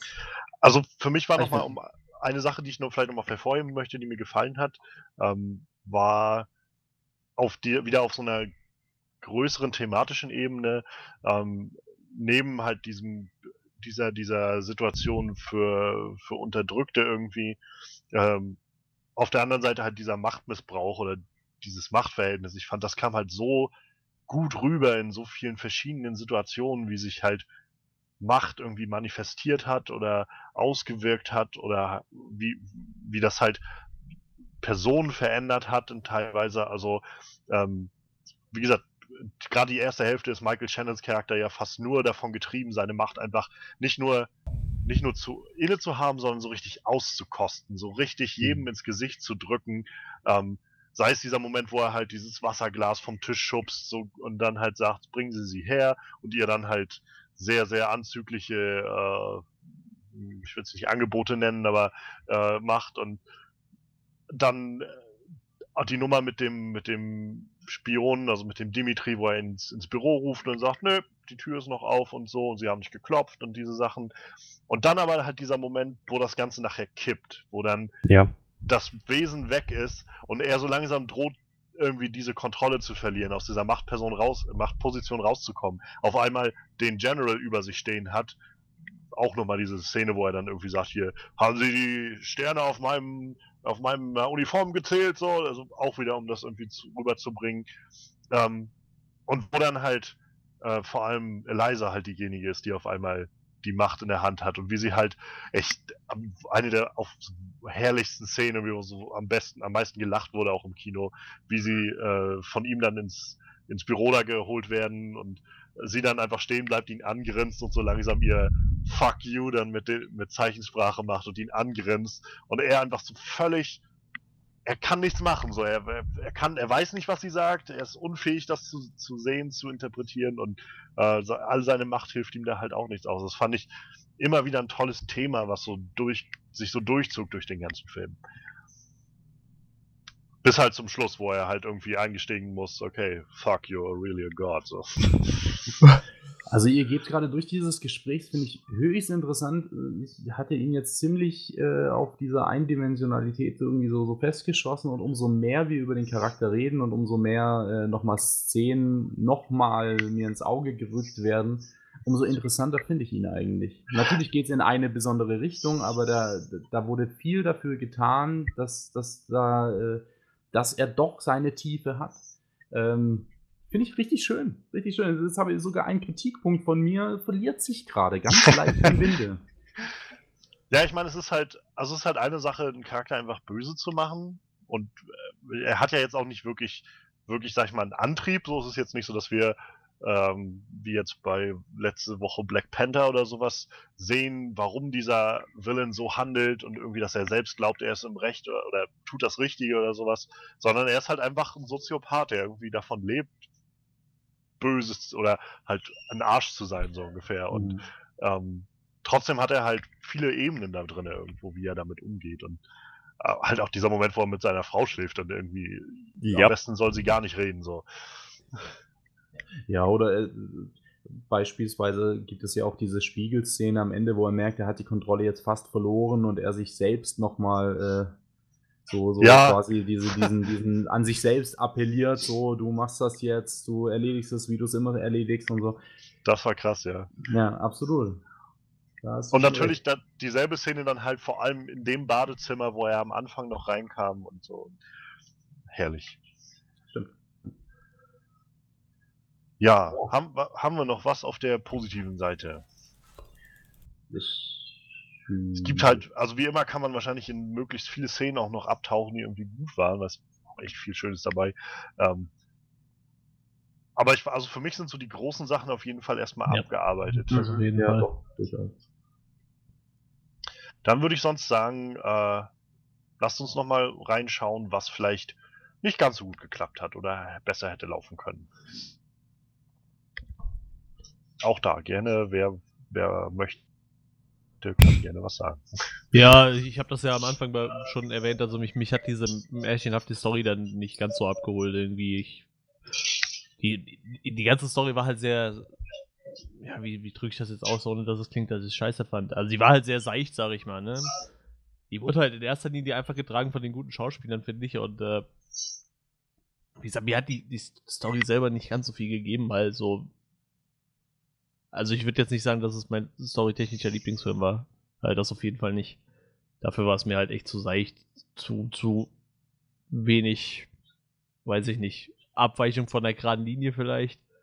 Ich fand es nicht unbedingt vorhersehbar, aber Ja, doch, irgendwie eigentlich schon. Also, das Ende jetzt nicht unbedingt, aber ich glaube, man wusste schon ungefähr, worauf es hinausläuft, so, aber vielleicht ist es auch gerade so ein Märchending, so. Ich weiß nicht. Wollte ich gerade sagen, das war gerade das, was ich eigentlich äh, so gut fand, weil er eben diese Komplexität von teilweise anderen Filmen nicht hatte, sondern dieses Straight-Märchen, wir erzählen ja eine gerade Struktur, es werden viele Klischees bedient, es fühlt sich aber immer irgendwie ja, in das große Ganze gut ein. Äh, das war, äh, also gerade bei mir, ich, ich kann die Kritik durchaus verstehen, weil du hast da auch absolut recht, im Prinzip, wenn man das jetzt ganz rational betrachtet. Aber ich finde, gerade das hat mir gefallen, gerade diese Art von Märchen auch. Das ist doch mal wieder, und das ist mittlerweile sehr selten, eine sehr simplifizierte Form des Märchens war. Ähm, das fand ich ganz schön. So. Es, es, es, hatte natürlich dadurch den Vorteil, dass man sich besser auf andere Sachen konzentrieren konnte. Wie ja. gesagt, also ich finde, das Schauspieler sticht dadurch halt noch ein bisschen mehr hervor, so, wenn die. Wenn, wenn ich jetzt irgendeinen Film habe, wo ich stundenlang mir die Story erstmal noch zusammenreihen muss und überhaupt erstmal zu verstehen, was da, was da abgeht oder so, dann kannst du dich halt auch auf viele andere Sachen nicht so sehr konzentrieren. So, deshalb deshalb wirken vielleicht in dem Film die Schauspieler dann auch noch besonders stark. So, ich meine, die haben auch alle stark gespielt, aber ich, ich glaube, das ist dann, das fördert das dann nochmal so ein bisschen halt, ne, dass das ist halt äh, sehr, sehr stark die alle rausstechen können halt, ne, dadurch, dass die Story halt relativ, ich sag's mal, schlicht gehalten ist, also für mein Verhältnis. Ich muss sagen, ich glaube, für mich war es ziemlich umgekehrt, dadurch, dass halt die Schauspieler so stark waren, gerade vor allem Sally Hawkins, mit der wir den die, die ersten, weiß nicht, den ersten Akt so ziemlich verbringen des Films. Ähm, Gerade das hat mich halt in diese zugegeben recht simple Story irgendwie reingezogen und auch wenn ich irgendwie vorhersehen konnte, also ich glaube, das wäre so vielleicht kleiner, ich weiß nicht, ob man das wirklich Kritik nennen kann, aber ja, er war irgendwie, es war schon vorhersehbar, wo das Ganze so irgendwie hinläuft im Großen und Ganzen. Ähm, aber dadurch hatte das trotzdem Gewicht für mich, weil im Zentrum, wie du schon meintest, René, steht halt irgendwie so eine Liebesgeschichte, so eine wirklich pure Liebesgeschichte und gerade das hat halt super funktioniert durch den Film. Durch, einfach dadurch, dass es nicht tausend Wendungen noch gab oder sowas, sondern Fokus lag auf den Charakteren, die wir da gesehen haben. Und das hat für mich eigentlich sehr gut funktioniert, muss ich sagen. Und auch ich will nochmal unterstreichen, was du meintest mit diesen, ähm, mit den Märchen und dieser Art, wie wir das heute vielleicht gar nicht mehr so oft sehen. Das war halt tatsächlich auch so eine meiner Reaktionen, als ich aus dem Kino kam, wo ich das, ich habe mich wirklich gut gefühlt danach. Ich hatte das Gefühl, das war gerade ein tolles, also ich kam mit einem richtig schönen positiven Gefühl aus dem Kino, aus dem Ende. Und ich habe das Gefühl, dass wir heutzutage viel zu selten sowas kriegen, weil viel zu oft ist es immer wieder düster und ernst und vor allem also gritty und realistic und so und auch mal so einen Film zu haben, der irgendwie was Tolles über über Liebe aussagen kann, trotzdem vielleicht jetzt nicht nur äh, Blümchen und, äh, und, und Schmetterlinge ist und, und trotzdem irgendwie mich mit einem positiven Gefühl da rausgehen lässt. Das, also sowas vermisse ich ehrlich gesagt so ein bisschen im Kino in den mhm. letzten Jahren. Also ich möchte aber gerade nochmal erwähnen, also ich hatte auch ein gutes Gefühl, als ich aus dem Kino gekommen bin. Ja, ja ich, ich, ich, glaube, das war bei uns allen durch die Bank positiv. Das, wir, wir, das ist jetzt alles äh, Kritik auf höchstem Niveau. Ja, quasi. Ich, ich habe auch noch meine Kritikpunkte, die ich sogar noch an deinem quasi, obwohl ich jetzt gerade äh, die, die, die, äh, wie sagt man, mit Gegenargumenten gestrahlt habe, setzt es direkt an deine Kritik mit an und äh, befürwortet sie fast schon. Ähm, aber eins wollte ich noch sagen, bevor ich dazu komme, nämlich äh, das, was du gerade gesagt hast mit dieser, ähm, äh, dieser, dieser, diesem guten Gefühl aus dem Kino zu gehen. In den letzten paar Frames, und da kommen wir jetzt wieder zu dieser Gewalt, ähm, da war ich mega beeindruckt von dem Film, äh, wie der Charakter von Michael Shannon hingestreckt wurde, quasi von diesem Fischmenschen. Er hat gar keinen hm. Namen eigentlich, oder? Der, nee. Nee, ne? Keinen Namen bekommen. Und das fand ich ziemlich hart und sie haben es hingekriegt, binnen zwei, drei Sekunden ähm, die Stimmung wieder so zu drehen, dass es komplett okay für mich war. Dass, dass sie dieses letzte, äh, dieses Bild mit Sally Hawkins und ihm, sie verliert im Wasser noch ihren Schuh, ja. die Musik setzt ein Streicher, wow. Und ich bin wieder so versöhnt und voll in Liebe. Davor war es pure Brutalität und Hass und das kriegen die in zwei Minuten hin. Ähm, das so zu drehen, okay, wir sind bei den negativen äh, Faktoren. Egal. Aber einfach fucking gut. Ich fand, das, ich fand das so krass, dass sie, als dann dieser Moment kam, dieser letzte Shot, wo sie beide halt im Wasser sind und sie dann, äh, wie du schon sagst, der Schuh so weggeht, wo ich so gedacht habe, wow, die haben sich echt getraut, quasi den letzten Shot des Films als großes Poster zu nehmen, so für den gesamten, für das gesamte Marketing. Ganz, aber ganz das war ja. halt nicht, nicht, so, nicht krass gespoilert irgendwie, ne? Wenn man es nicht weiß, Nee, ist es halt nee. egal so. Gar nicht. Ja, ne. Dann passt einfach zu Themen, zum Thema vom Film so. Ja. Also ich, ich, wenn ich jetzt mal wirklich Kritik für mich anfügen soll, die auch auf sehr hohem Niveau letztendlich funktioniert, ähm, viel ist es nicht, aber ich war eine Sache, weil ich habe es vorhin schon mal so angedeutet, ich fand Octavia Spencers Charakter halt manchmal ein bisschen sehr willkürlich, so da, mal war sie dabei, mal war sie nicht dabei. Ähm, so, ich fand eigentlich sehr gut, wie sie dargestellt haben, dass sie ähm, mit mit Eliza, also ihr schon helfen wollte und auch sie als ähm, sie unterstützen wollte und sie verstanden hat und so sie haben dann gleichzeitig auch recht gut gezeigt, dass eigentlich sie die, den Großteil seiner der, der Zeit mit der stummen Freundin nur damit verbringt, ihr zu sagen, äh, sich auszuschütten und einfach die kann sowieso nicht jetzt wieder oder nicht wieder Widerworte geben oder sowas. Jetzt kann ich einfach mal alles rauslassen, was so mich zu Hause gerade stört, mein Mann, weil das macht sie jedes Mal, wenn sie auf der Bühne oder auftaucht. Ähm, aber davon ab hatte ich halt das Gefühl, dass sie immer mal nur so da war und mal nicht da war. Und dann war es so ein, ja, wir kennen uns schon seit zehn Jahren, aber irgendwie hatte ich dann doch nicht das Gefühl, dass sie sich schon seit zehn Jahren gekannt haben. Also da kam bei mir doch deutlich mehr rüber bei ähm, Eliza und ihrem Nachbarn als bei ihr und, und Octavia Spencers Charakter. Ja, ich denke, dass Octavia Spencer so ein bisschen der Charakter, also das ist auch meine Kritik, dass, dass sie, wobei Kritik ist zu weit, ähm, dafür, dafür, ja, dafür da war äh, für die für diese äh, ganzen Szenen in dieser Einrichtung. Ähm, wenn wir da immer nur Sally Hawkins gesehen hätten, alleine durch die Gänge marschieren, wäre es schwierig geworden, da irgendwie noch eine, eine, den Inhalt zu transportieren. So, Natürlich, halt einfach, also- man hat so ein bisschen aufgelockert. Sie war so ein Auflockerer. Ihr- Charakter war jetzt nicht- aber Ihr Charakter war jetzt nicht umsonst da drin so. Aber Ja. ich, ich, hatte, ich hätte vielleicht einfach gerne ein bisschen mehr dann doch von ihr gesehen, um noch, um mehr das Gefühl zu haben, dass sie eben mehr ist als nur ich erfülle Funktion A und Ja. B, so, sondern ich bin halt auch irgendwie für mich selbst da. Genau, genau. Und äh, das ist aber auch so ein bisschen das Ding bei jetzt ihrer Nominierung, abgesehen von der wirklich großartigen Szene mit Michael Shannon äh, gegen Ende des Films. Äh, das ist einfach eine große Szene mit ihr, wo auch sie wirklich brillieren kann. Und davor ist es eben so ein bisschen dieses, naja, es plätschert so. Ja, Und äh, das, da sehe ich eben Richard Jenkins und die, die, die äh, Interaktion mit Sally Hawkins und auch seine Rolle, sein Charakter hat viel mehr Tiefe. Da sehe ich ihn einfach mehr.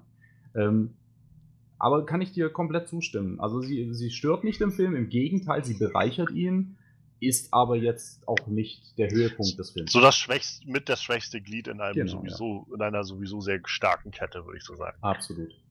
Absolut.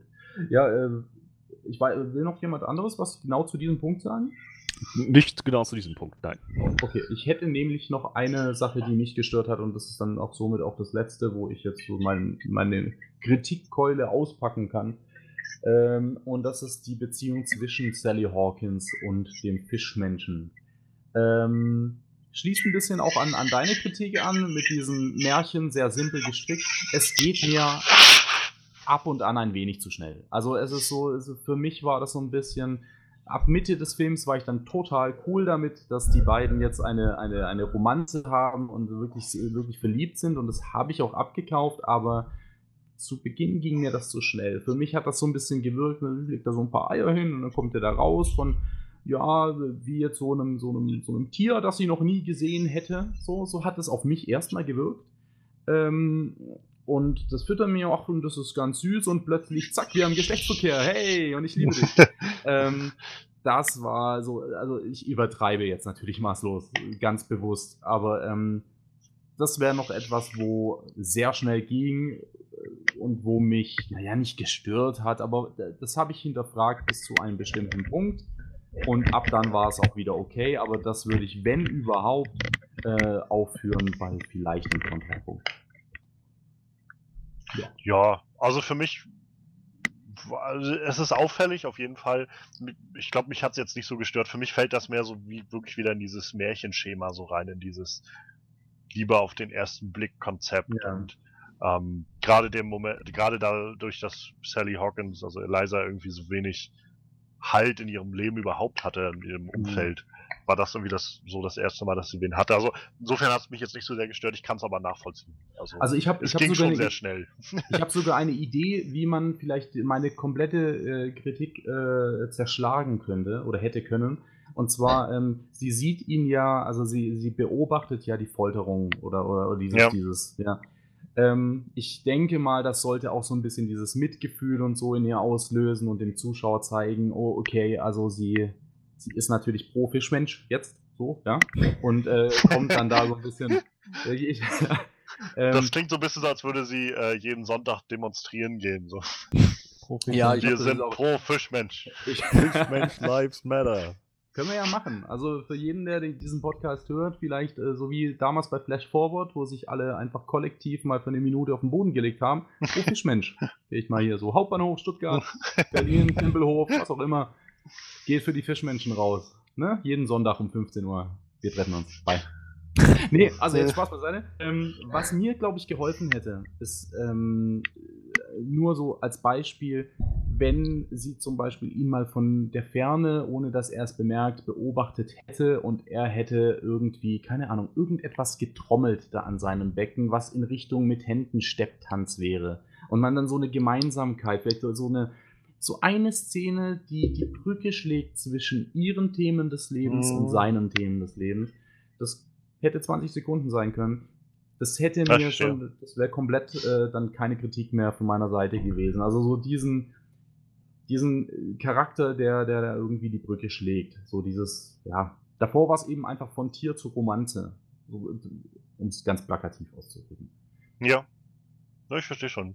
Ich, also äh, auf der einen Seite habe ich halt auch so, wenn ich rückblickend äh, so auf den Film schaue und mir vorstelle, ich müsste jetzt jemandem erklären, was ich da gesehen habe. Ähm, ich glaube, mir würde irgendwie jeder so an den Kopf werfen, äh, du willst, mir- willst mich verarschen, oder? Das ist jetzt irgendwie eine Frau und, und ein Fischmensch oder was und das ist irgendwie so ein Amphibienwesen und äh, wo wo ich halt merke, dass es mich da scheinbar nicht gestört hat, ist, dass das für mich so so natürlich alles rüberkam in diesem Mhm. Film und so sie gehen da auch so ein bisschen drauf ein auf dieses so dass wenn wenn Octavia Spencer wie meint so echt und so und wie soll denn das und so und sie dann so ein bisschen mit mit ihrer Handbewegung andeutet, wie das funktionieren haben soll. So, Ähm, Großartig. Groß bester Gag. Allein halt, also überhaupt schon ihr, ihr Grinsen die ganze Zeit, als sie diesen Ja. Wagen schiebt und sie dann irgendwie, was ist, nein, nein, nicht echt so ungefähr, oder? Und, aber der Punkt, dass das halt, also sie thematisieren es auch so ein bisschen, aber dass ich für mich als Zuschauer nie das Gefühl hatte, so, oh mein Gott, das ist aber echt widerlich oder, oder Mhm. seltsam oder sowas, so, sondern ich war relativ schnell dabei, dass ich gesagt habe, das ist halt Liebe, oder? So. Mhm. Ähm, fand ich, fand ich, also das, ich glaube, deshalb hätte ich mir jetzt nicht so den, habe ich mir nicht so den Gedanken darüber gemacht, dass es vielleicht zu schnell ging. Aber ich kann auf jeden Fall sehen, wie man das da drin finden kann. Also ich bin auch sehr gespannt, was jetzt heute äh, meine Partnerin dazu sagen wird, weil sie ja nicht dieses, dieses, äh, diesen Filmblick hat, sondern einfach nur Ja. unterhalten werden möchte. Und ähm, da bin ich sehr gespannt drauf. Wobei ich schon so Tendenzen habe. Ich denke, der Film wird sehr positiv ausfallen, so da, gerade da er so ist, wie er ist. Ja. Freddy, du hattest schon mal so ein bisschen durchblicken lassen, dass du auch noch was anderes hast. Ja, ähm, ich hätte ganz gerne noch irgendwie ein bisschen Klarheit darüber gehabt, wozu dieses Amphibienwesen tatsächlich in der Lage ist und wozu nicht. So, sie haben es irgendwie ganz gut verdeutlicht. Er, er braucht irgendwie eine gewisse ähm, Feuchtigkeit. Er muss, er kann nur eine begrenzte Zeit außerhalb des Wassers leben und das Wasser muss auch einen gewissen, äh, eine gewisse chemische Zusammensetzung haben, Mineralien und Salze und so. Äh, ohne das geht es ihm halt schlecht. Aber naja, letzten Endes hat sich ja ähm, e Elisa, Elisa, war das? hieß sie so? Mhm. Elisa. Ja. ja. Elisa hat ziemlich klar an die, an die Anweisung von Dimitri gehalten und das hat trotzdem nicht so ganz hingehauen. Er war trotzdem ziemlich krank. Und darüber hinaus hat er eben seine heilerischen Fähigkeiten, wo ich dann am Ende dachte, gut, wenn er, wenn er Schusswunden einfach so wie nix wegzaubern kann, quasi, ähm, sollte dann auch nicht irgendein Mechanismus in seinem Körper dafür sorgen, dass er mit äh, nicht salzhaltig genugem Wasser mit nicht, mit nicht genügend salzhaltigem Wasser irgendwie auch zurechtkommt. Weil, ich meine, wo, wo ist jetzt die Grenze zwischen dem, was er heilen kann und was nicht? So, ich hätte mir gewünscht, dass das irgendwie nochmal zur Sprache kommt. Ich meiner Meinung nach hätten die das ganze, dieses ganze, ich nenne es mal Götterthema, komplett weglassen können, bis zum Schluss zu der Szene, wo er ihr scheinbar Kiem gibt. So. Ich glaube, bis dahin hätten die das einfach komplett weglassen sollen. So. Ich glaube, das wäre doch mal so ein richtig geiler Kick am Ende gewesen, wenn du einfach so merkst, okay, so, äh, das wird ja nochmal so kurz angeredet, dass die haben die verehrt wie so ein Gott und keiner wusste ja eigentlich, was so wirklich los war. Und ich glaube, wenn wirklich nur diese eine Szene am Ende passiert wäre, wäre das ziemlich cool gewesen. So. Hm. Einfach nur am Ende gerade nochmal so, okay, der hat ja gerade Kiem verpasst. Das ist äh, ziemlich krass. So, ohne, ohne vorher wirklich drauf einzugehen, was er kann. So, aber jetzt, wie du schon sagtest, das wurde jetzt irgendwie so angespoilert, dass er irgendwie ziemlich mächtig zu sein scheint, aber irgendwie dann trotzdem vom Wasser abhängig ist und keine Ahnung. Und das war ein bisschen komisch, das stimmt. Also irgendwie fand ich das Konzept auch ein bisschen, bisschen merkwürdig so. Also Ich weiß nicht. Diese, diese ganze Debatte ein bisschen an E.T., aber ist zu lange her, dass ich den gesehen habe. Aber äh, irgend, war, ich weiß nicht mehr, wie. Habt ihr das noch präsent? Ich habe So, den Film nie gesehen. Boah, bitte was? nee, ich habe E.T. nie gesehen, ich habe König der Löwen nie gesehen. Das sollten, sollte ich vielleicht mal direkt klar machen. Holla die Waldfee, also da wird es aber Zeit dann. Ne? ähm, äh, also bei mir ist es sehr, sehr, sehr lange her und äh, ich weiß nicht mehr, was E.T. für äh, Fähigkeiten hatte, sich selbst zu regenerieren, aber er hatte durchaus auch Fähigkeiten äh, zu heilen und äh, ja. mich hat das allgemein ein bisschen so IT für Erwachsene hatte ich, habe ich mir notiert gehabt danach und dann dachte ich so, ah, das könnte, könnte schon, könnte schon auch Ja, passen. stimmt schon, ja. Ein bisschen, ja.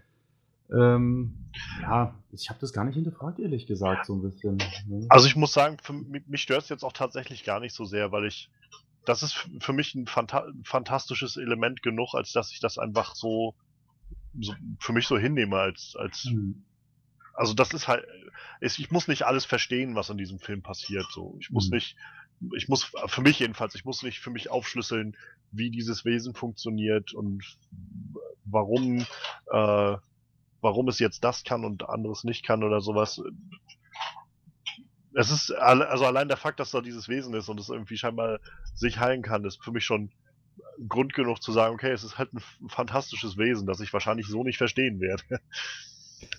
Tja, der Klassiker, also ähm, geht einfach über unsere Vorstellungskraft hinaus und deswegen sollten wir das auch gar nicht weiter hinterfragen. Irgendwie fällt mir das aber schwer, In- so ranzugehen. In dem, also in dem Kontext auf jeden Fall. So, es muss nicht in jedem Film so sein, aber in einem Fantasy-Märchenfilm für mich halt schon. So.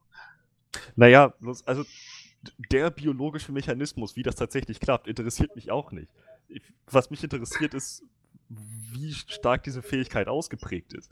Denn letzten Endes, als er sich dann, als er sich von seinen Schusswunden innerhalb von zwei Sekunden geheilt hat, wirkte das für mich schon so ein bisschen wie in den Haaren herbeigezogen, so ex Naja, wir, wir müssen also jetzt ich- doch mal irgendwie was machen lassen.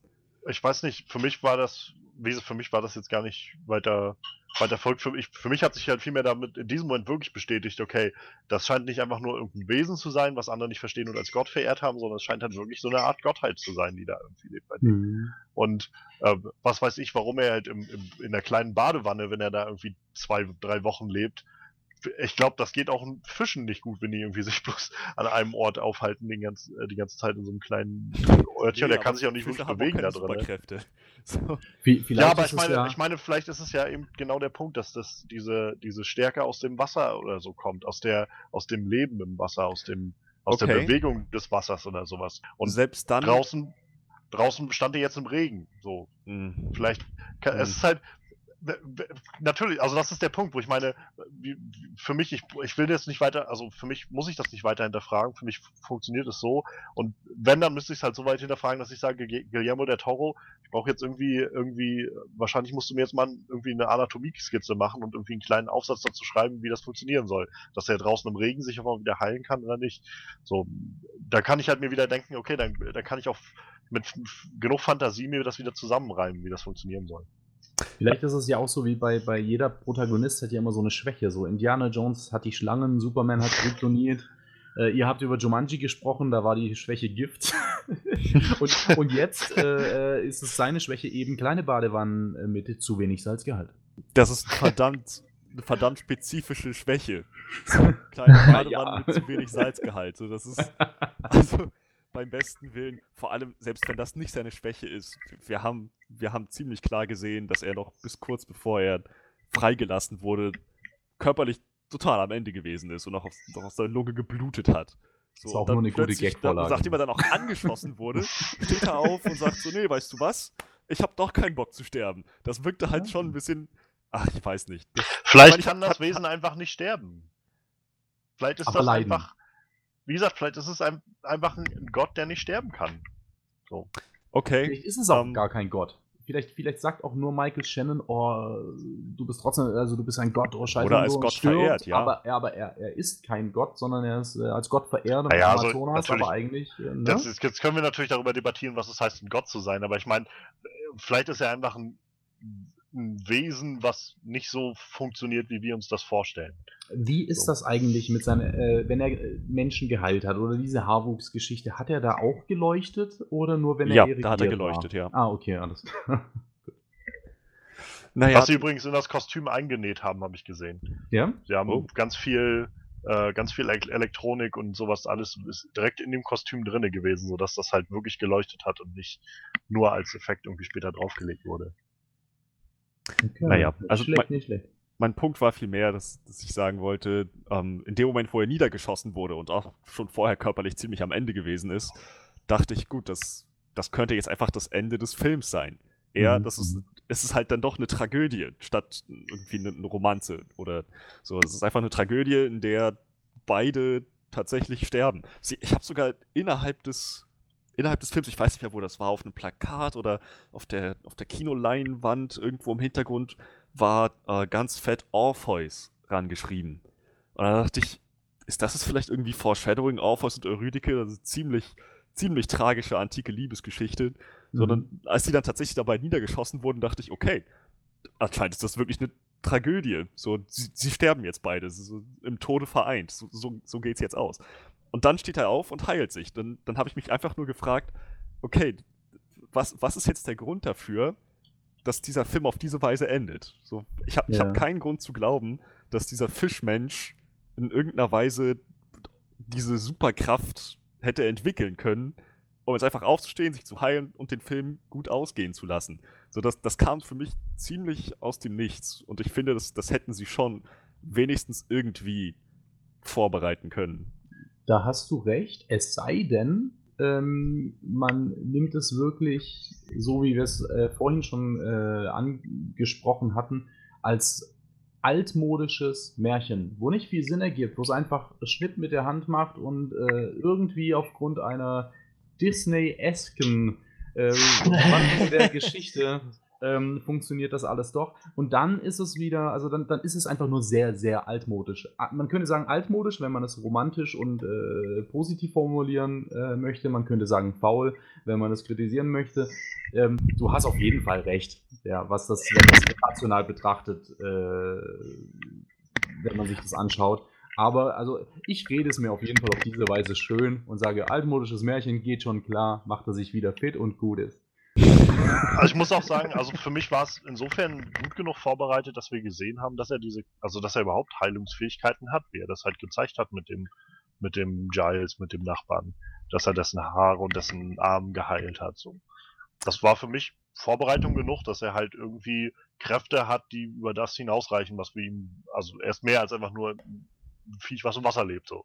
Ja, na und klar. darüber Das- hinaus hat er halt mehr Kräfte und ich, ich habe halt nicht genug, also dafür fand ich der Fokus für mich auf einer anderen Sache, als dass ich, dass mich das gestört hätte, zu, dass er jetzt mal diese Kraft zeigt und dann mal diese Kraft zeigt oder sowas. Klar war der Fokus woanders, aber das heißt trotzdem nicht, ich meine, für, für, für mich zumindest heißt das nicht, dass mich dieser Punkt im Film nicht stören kann. So, Hm. der Fokus lag woanders, auch nicht sagen, aber das ist halt, das ist trotzdem ähm, ein Element des Films, wo ich denke, das hätten sie meiner Meinung nach ein bisschen besser handeln können. Denn ja, wir haben halt, sie haben vorbereitet, dass er gewisse heilerische Fähigkeiten hat, so in, in ganz kleinem Ausmaß.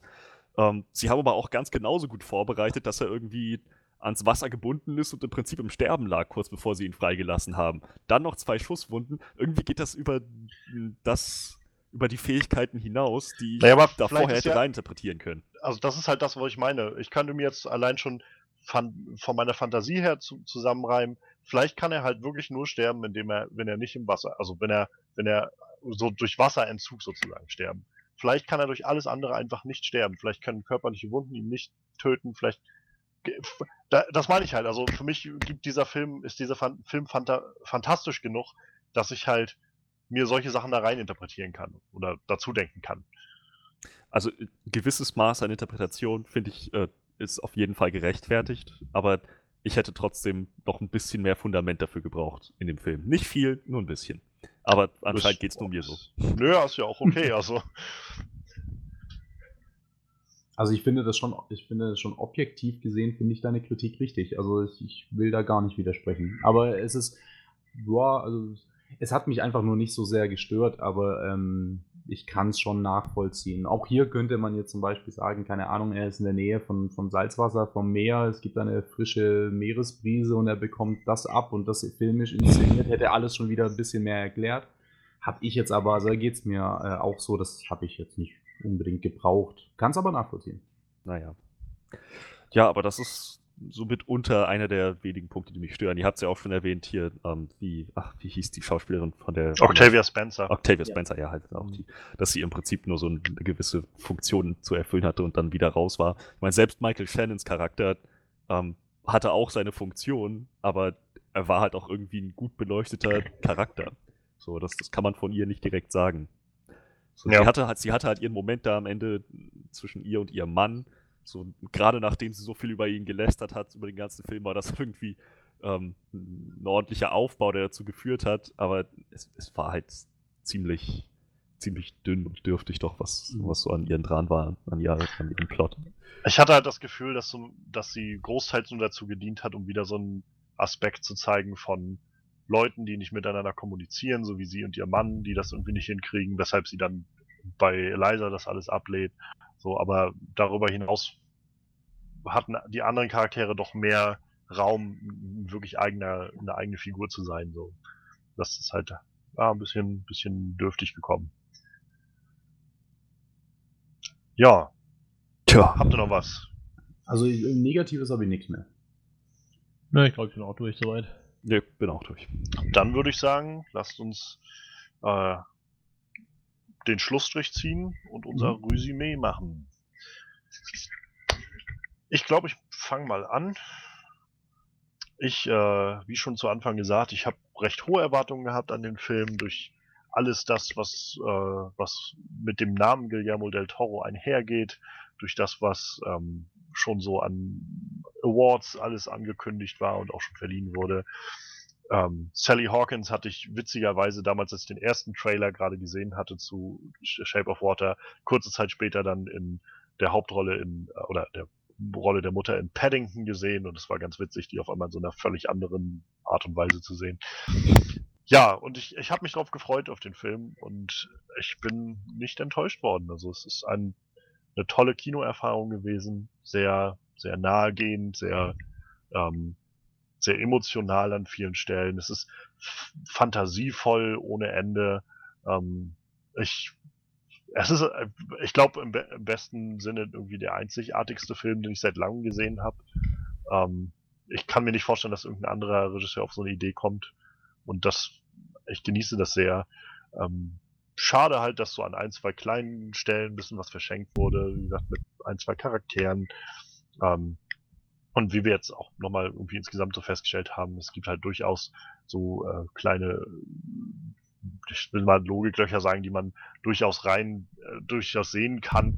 Ähm, insgesamt trotzdem sehr, sehr gro- großartiger Film. Also ich glaube, gut trifft es nicht mal nur großartig. Ähm, ich bin gespannt, wie das, wie er bei den Oscars läuft. Ich, für mich ist gerade wirklich so zwischen dem und Three Billboards wird es wohl, schätze ich mal, hinauslaufen.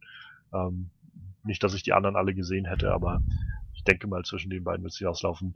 Ähm, ich bin bei, ja, ich bin, glaube ich, bei einer, bei einer guten 9 von 10. Ja, Okay. Ja, Manuel. will? ja, bitte. du, ich, mir egal. Macht. Alles klar, ja, ähm, wie gesagt, als, als großer Guillermo del Toro-Fan war natürlich die Erwartung bei dem Namen allein schon ho relativ hoch. Dann kamen halt die Oscar-Nominierungen dazu. Ich muss sagen, die, die Trailer waren jetzt gar nicht so, dass ich gesagt habe, okay, das sind die Erwartungen jetzt noch höher gesetzt. So. Das sah halt äh, sehr nach Guillermo del Toro aus. äh, ich, ich, wusste noch nicht ganz, wo es hingeht. Hätte halt auch noch eine Prise Horror drin sein können. Wusste ich halt nicht, äh, wo es hingeht. Äh, ich, ich kam dann aber doch sehr. Äh, ich kam mit einem guten Gefühl aus dem Kino raus. Ähm, wie gesagt, äh, ich, ich glaube, an der Optik von dem Film, da braucht man äh, nicht makeln. So. Ich, ich glaube, die haben das schon ziemlich gut auf den Kopf getroffen, was sie da gemacht haben. Äh, sei es jetzt die Musik, die Kostüme, das, das Maskenbild, äh, das Design von der Kreatur großartig oder auch dieses ganze Labor fand ich ziemlich, ziemlich cool gemacht. Ähm, wie gesagt, die Schauspieler haben fast alle ziemlich geglänzt in ihren Rollen. So, ich äh, mag, wie gesagt, Doug Jones sehr gerne. Ich glaube, ich habe das jetzt schon öfters gesagt in dem Podcast. ja, wie gesagt, ich äh, allgemein komme ich, bin ich halt mit dieser Märchenthematik nicht so ganz warm geworden. So, ich, ich glaube, ich bin einfach nicht so anfällig für so Märchengeschichten, glaube ich.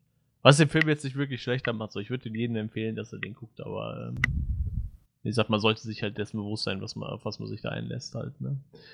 Dass es halt doch schon in Richtung Märchen geht. Ähm, wie gesagt, dieses Gottesthema war halt so. Ich, ich glaube, das hätte man anders einsetzen können, vielleicht noch ein bisschen. Dann hätte es mir noch einen Ticken besser gefallen, denke ich. Und, äh, aber ich, ich lande dann irgendwo bei 8,5 von 10, denke ich. Okay, ja, also ich muss sagen, der Film hat eigentlich so ziemlich alle meine Erwartungen erfüllt. Bis hin zu dem Punkt, dass ich ähm, keine Erwartung hatte, was das jetzt vom Ton her für einen Film wird. Auch die Erwartung hat er erfüllt, weil ich bis zum Schluss oder bis kurz vor Schluss dachte ich wirklich noch, das könnte tragisch enden. Und das, das hat mich dann doch überrascht, also positiv überrascht, dass, es, dass sie doch noch eine andere Wendung genommen haben. So die Art und Weise, darüber kann man natürlich streiten, aber so insgesamt war das, ähm, war dieses, dieses Ende doch irgendwie für mich nicht vorhersehbar. Und das hat, hat mich auch sehr gefreut wie das dann tatsächlich alles ausgegangen ist. Romantisch ist der Film auf jeden Fall. Es ist halt gerade so ein sehr aussagekräftiger Liebesfilm, weil halt eben über diese Dimension von äußerlicher Anziehung sehr schnell hinweggeschaut wird. Und ja, also der Film hat gerade von den Charakteren her so sehr viel sehr viel geboten. Also, halt Sally Hawkins in der Hauptrolle war erstklassig. Ich habe sie vorher nur aus einem Film gekannt, nämlich Godzilla 2014. Da war Und sie dabei? Sie war dabei. Echt? Sie war bei Monarch, die Assistentin von ähm, Ken Watanabes Charakter. Ha! Ach, yep. okay. Hatte ich jetzt überhaupt nicht mehr auf dem Schirm. Nee, hatte ich auch nicht. Ich habe jetzt, hab jetzt vorgestern nochmal Godzilla geguckt und da dachte ich, hey, ist das Sally Hawkins? Dann habe ich mal geguckt, ja, das war Sally Hawkins. Tja, ähm, genau, also, aber auch abgesehen von ihr, die schauspielerischen Leistungen waren, waren durch die Bank weg gut. Nicht alle Charaktere haben auf die gleiche Weise viel Aufmerksamkeit bekommen, aber der Film hat trotzdem, das Skript hat halt sehr viel hergegeben für die Interaktion zwischen den Charakteren, so für, ähm, für Stimmungen, die dann auch mal hin und wieder gekippt sind. Das war wirklich sehr interessant.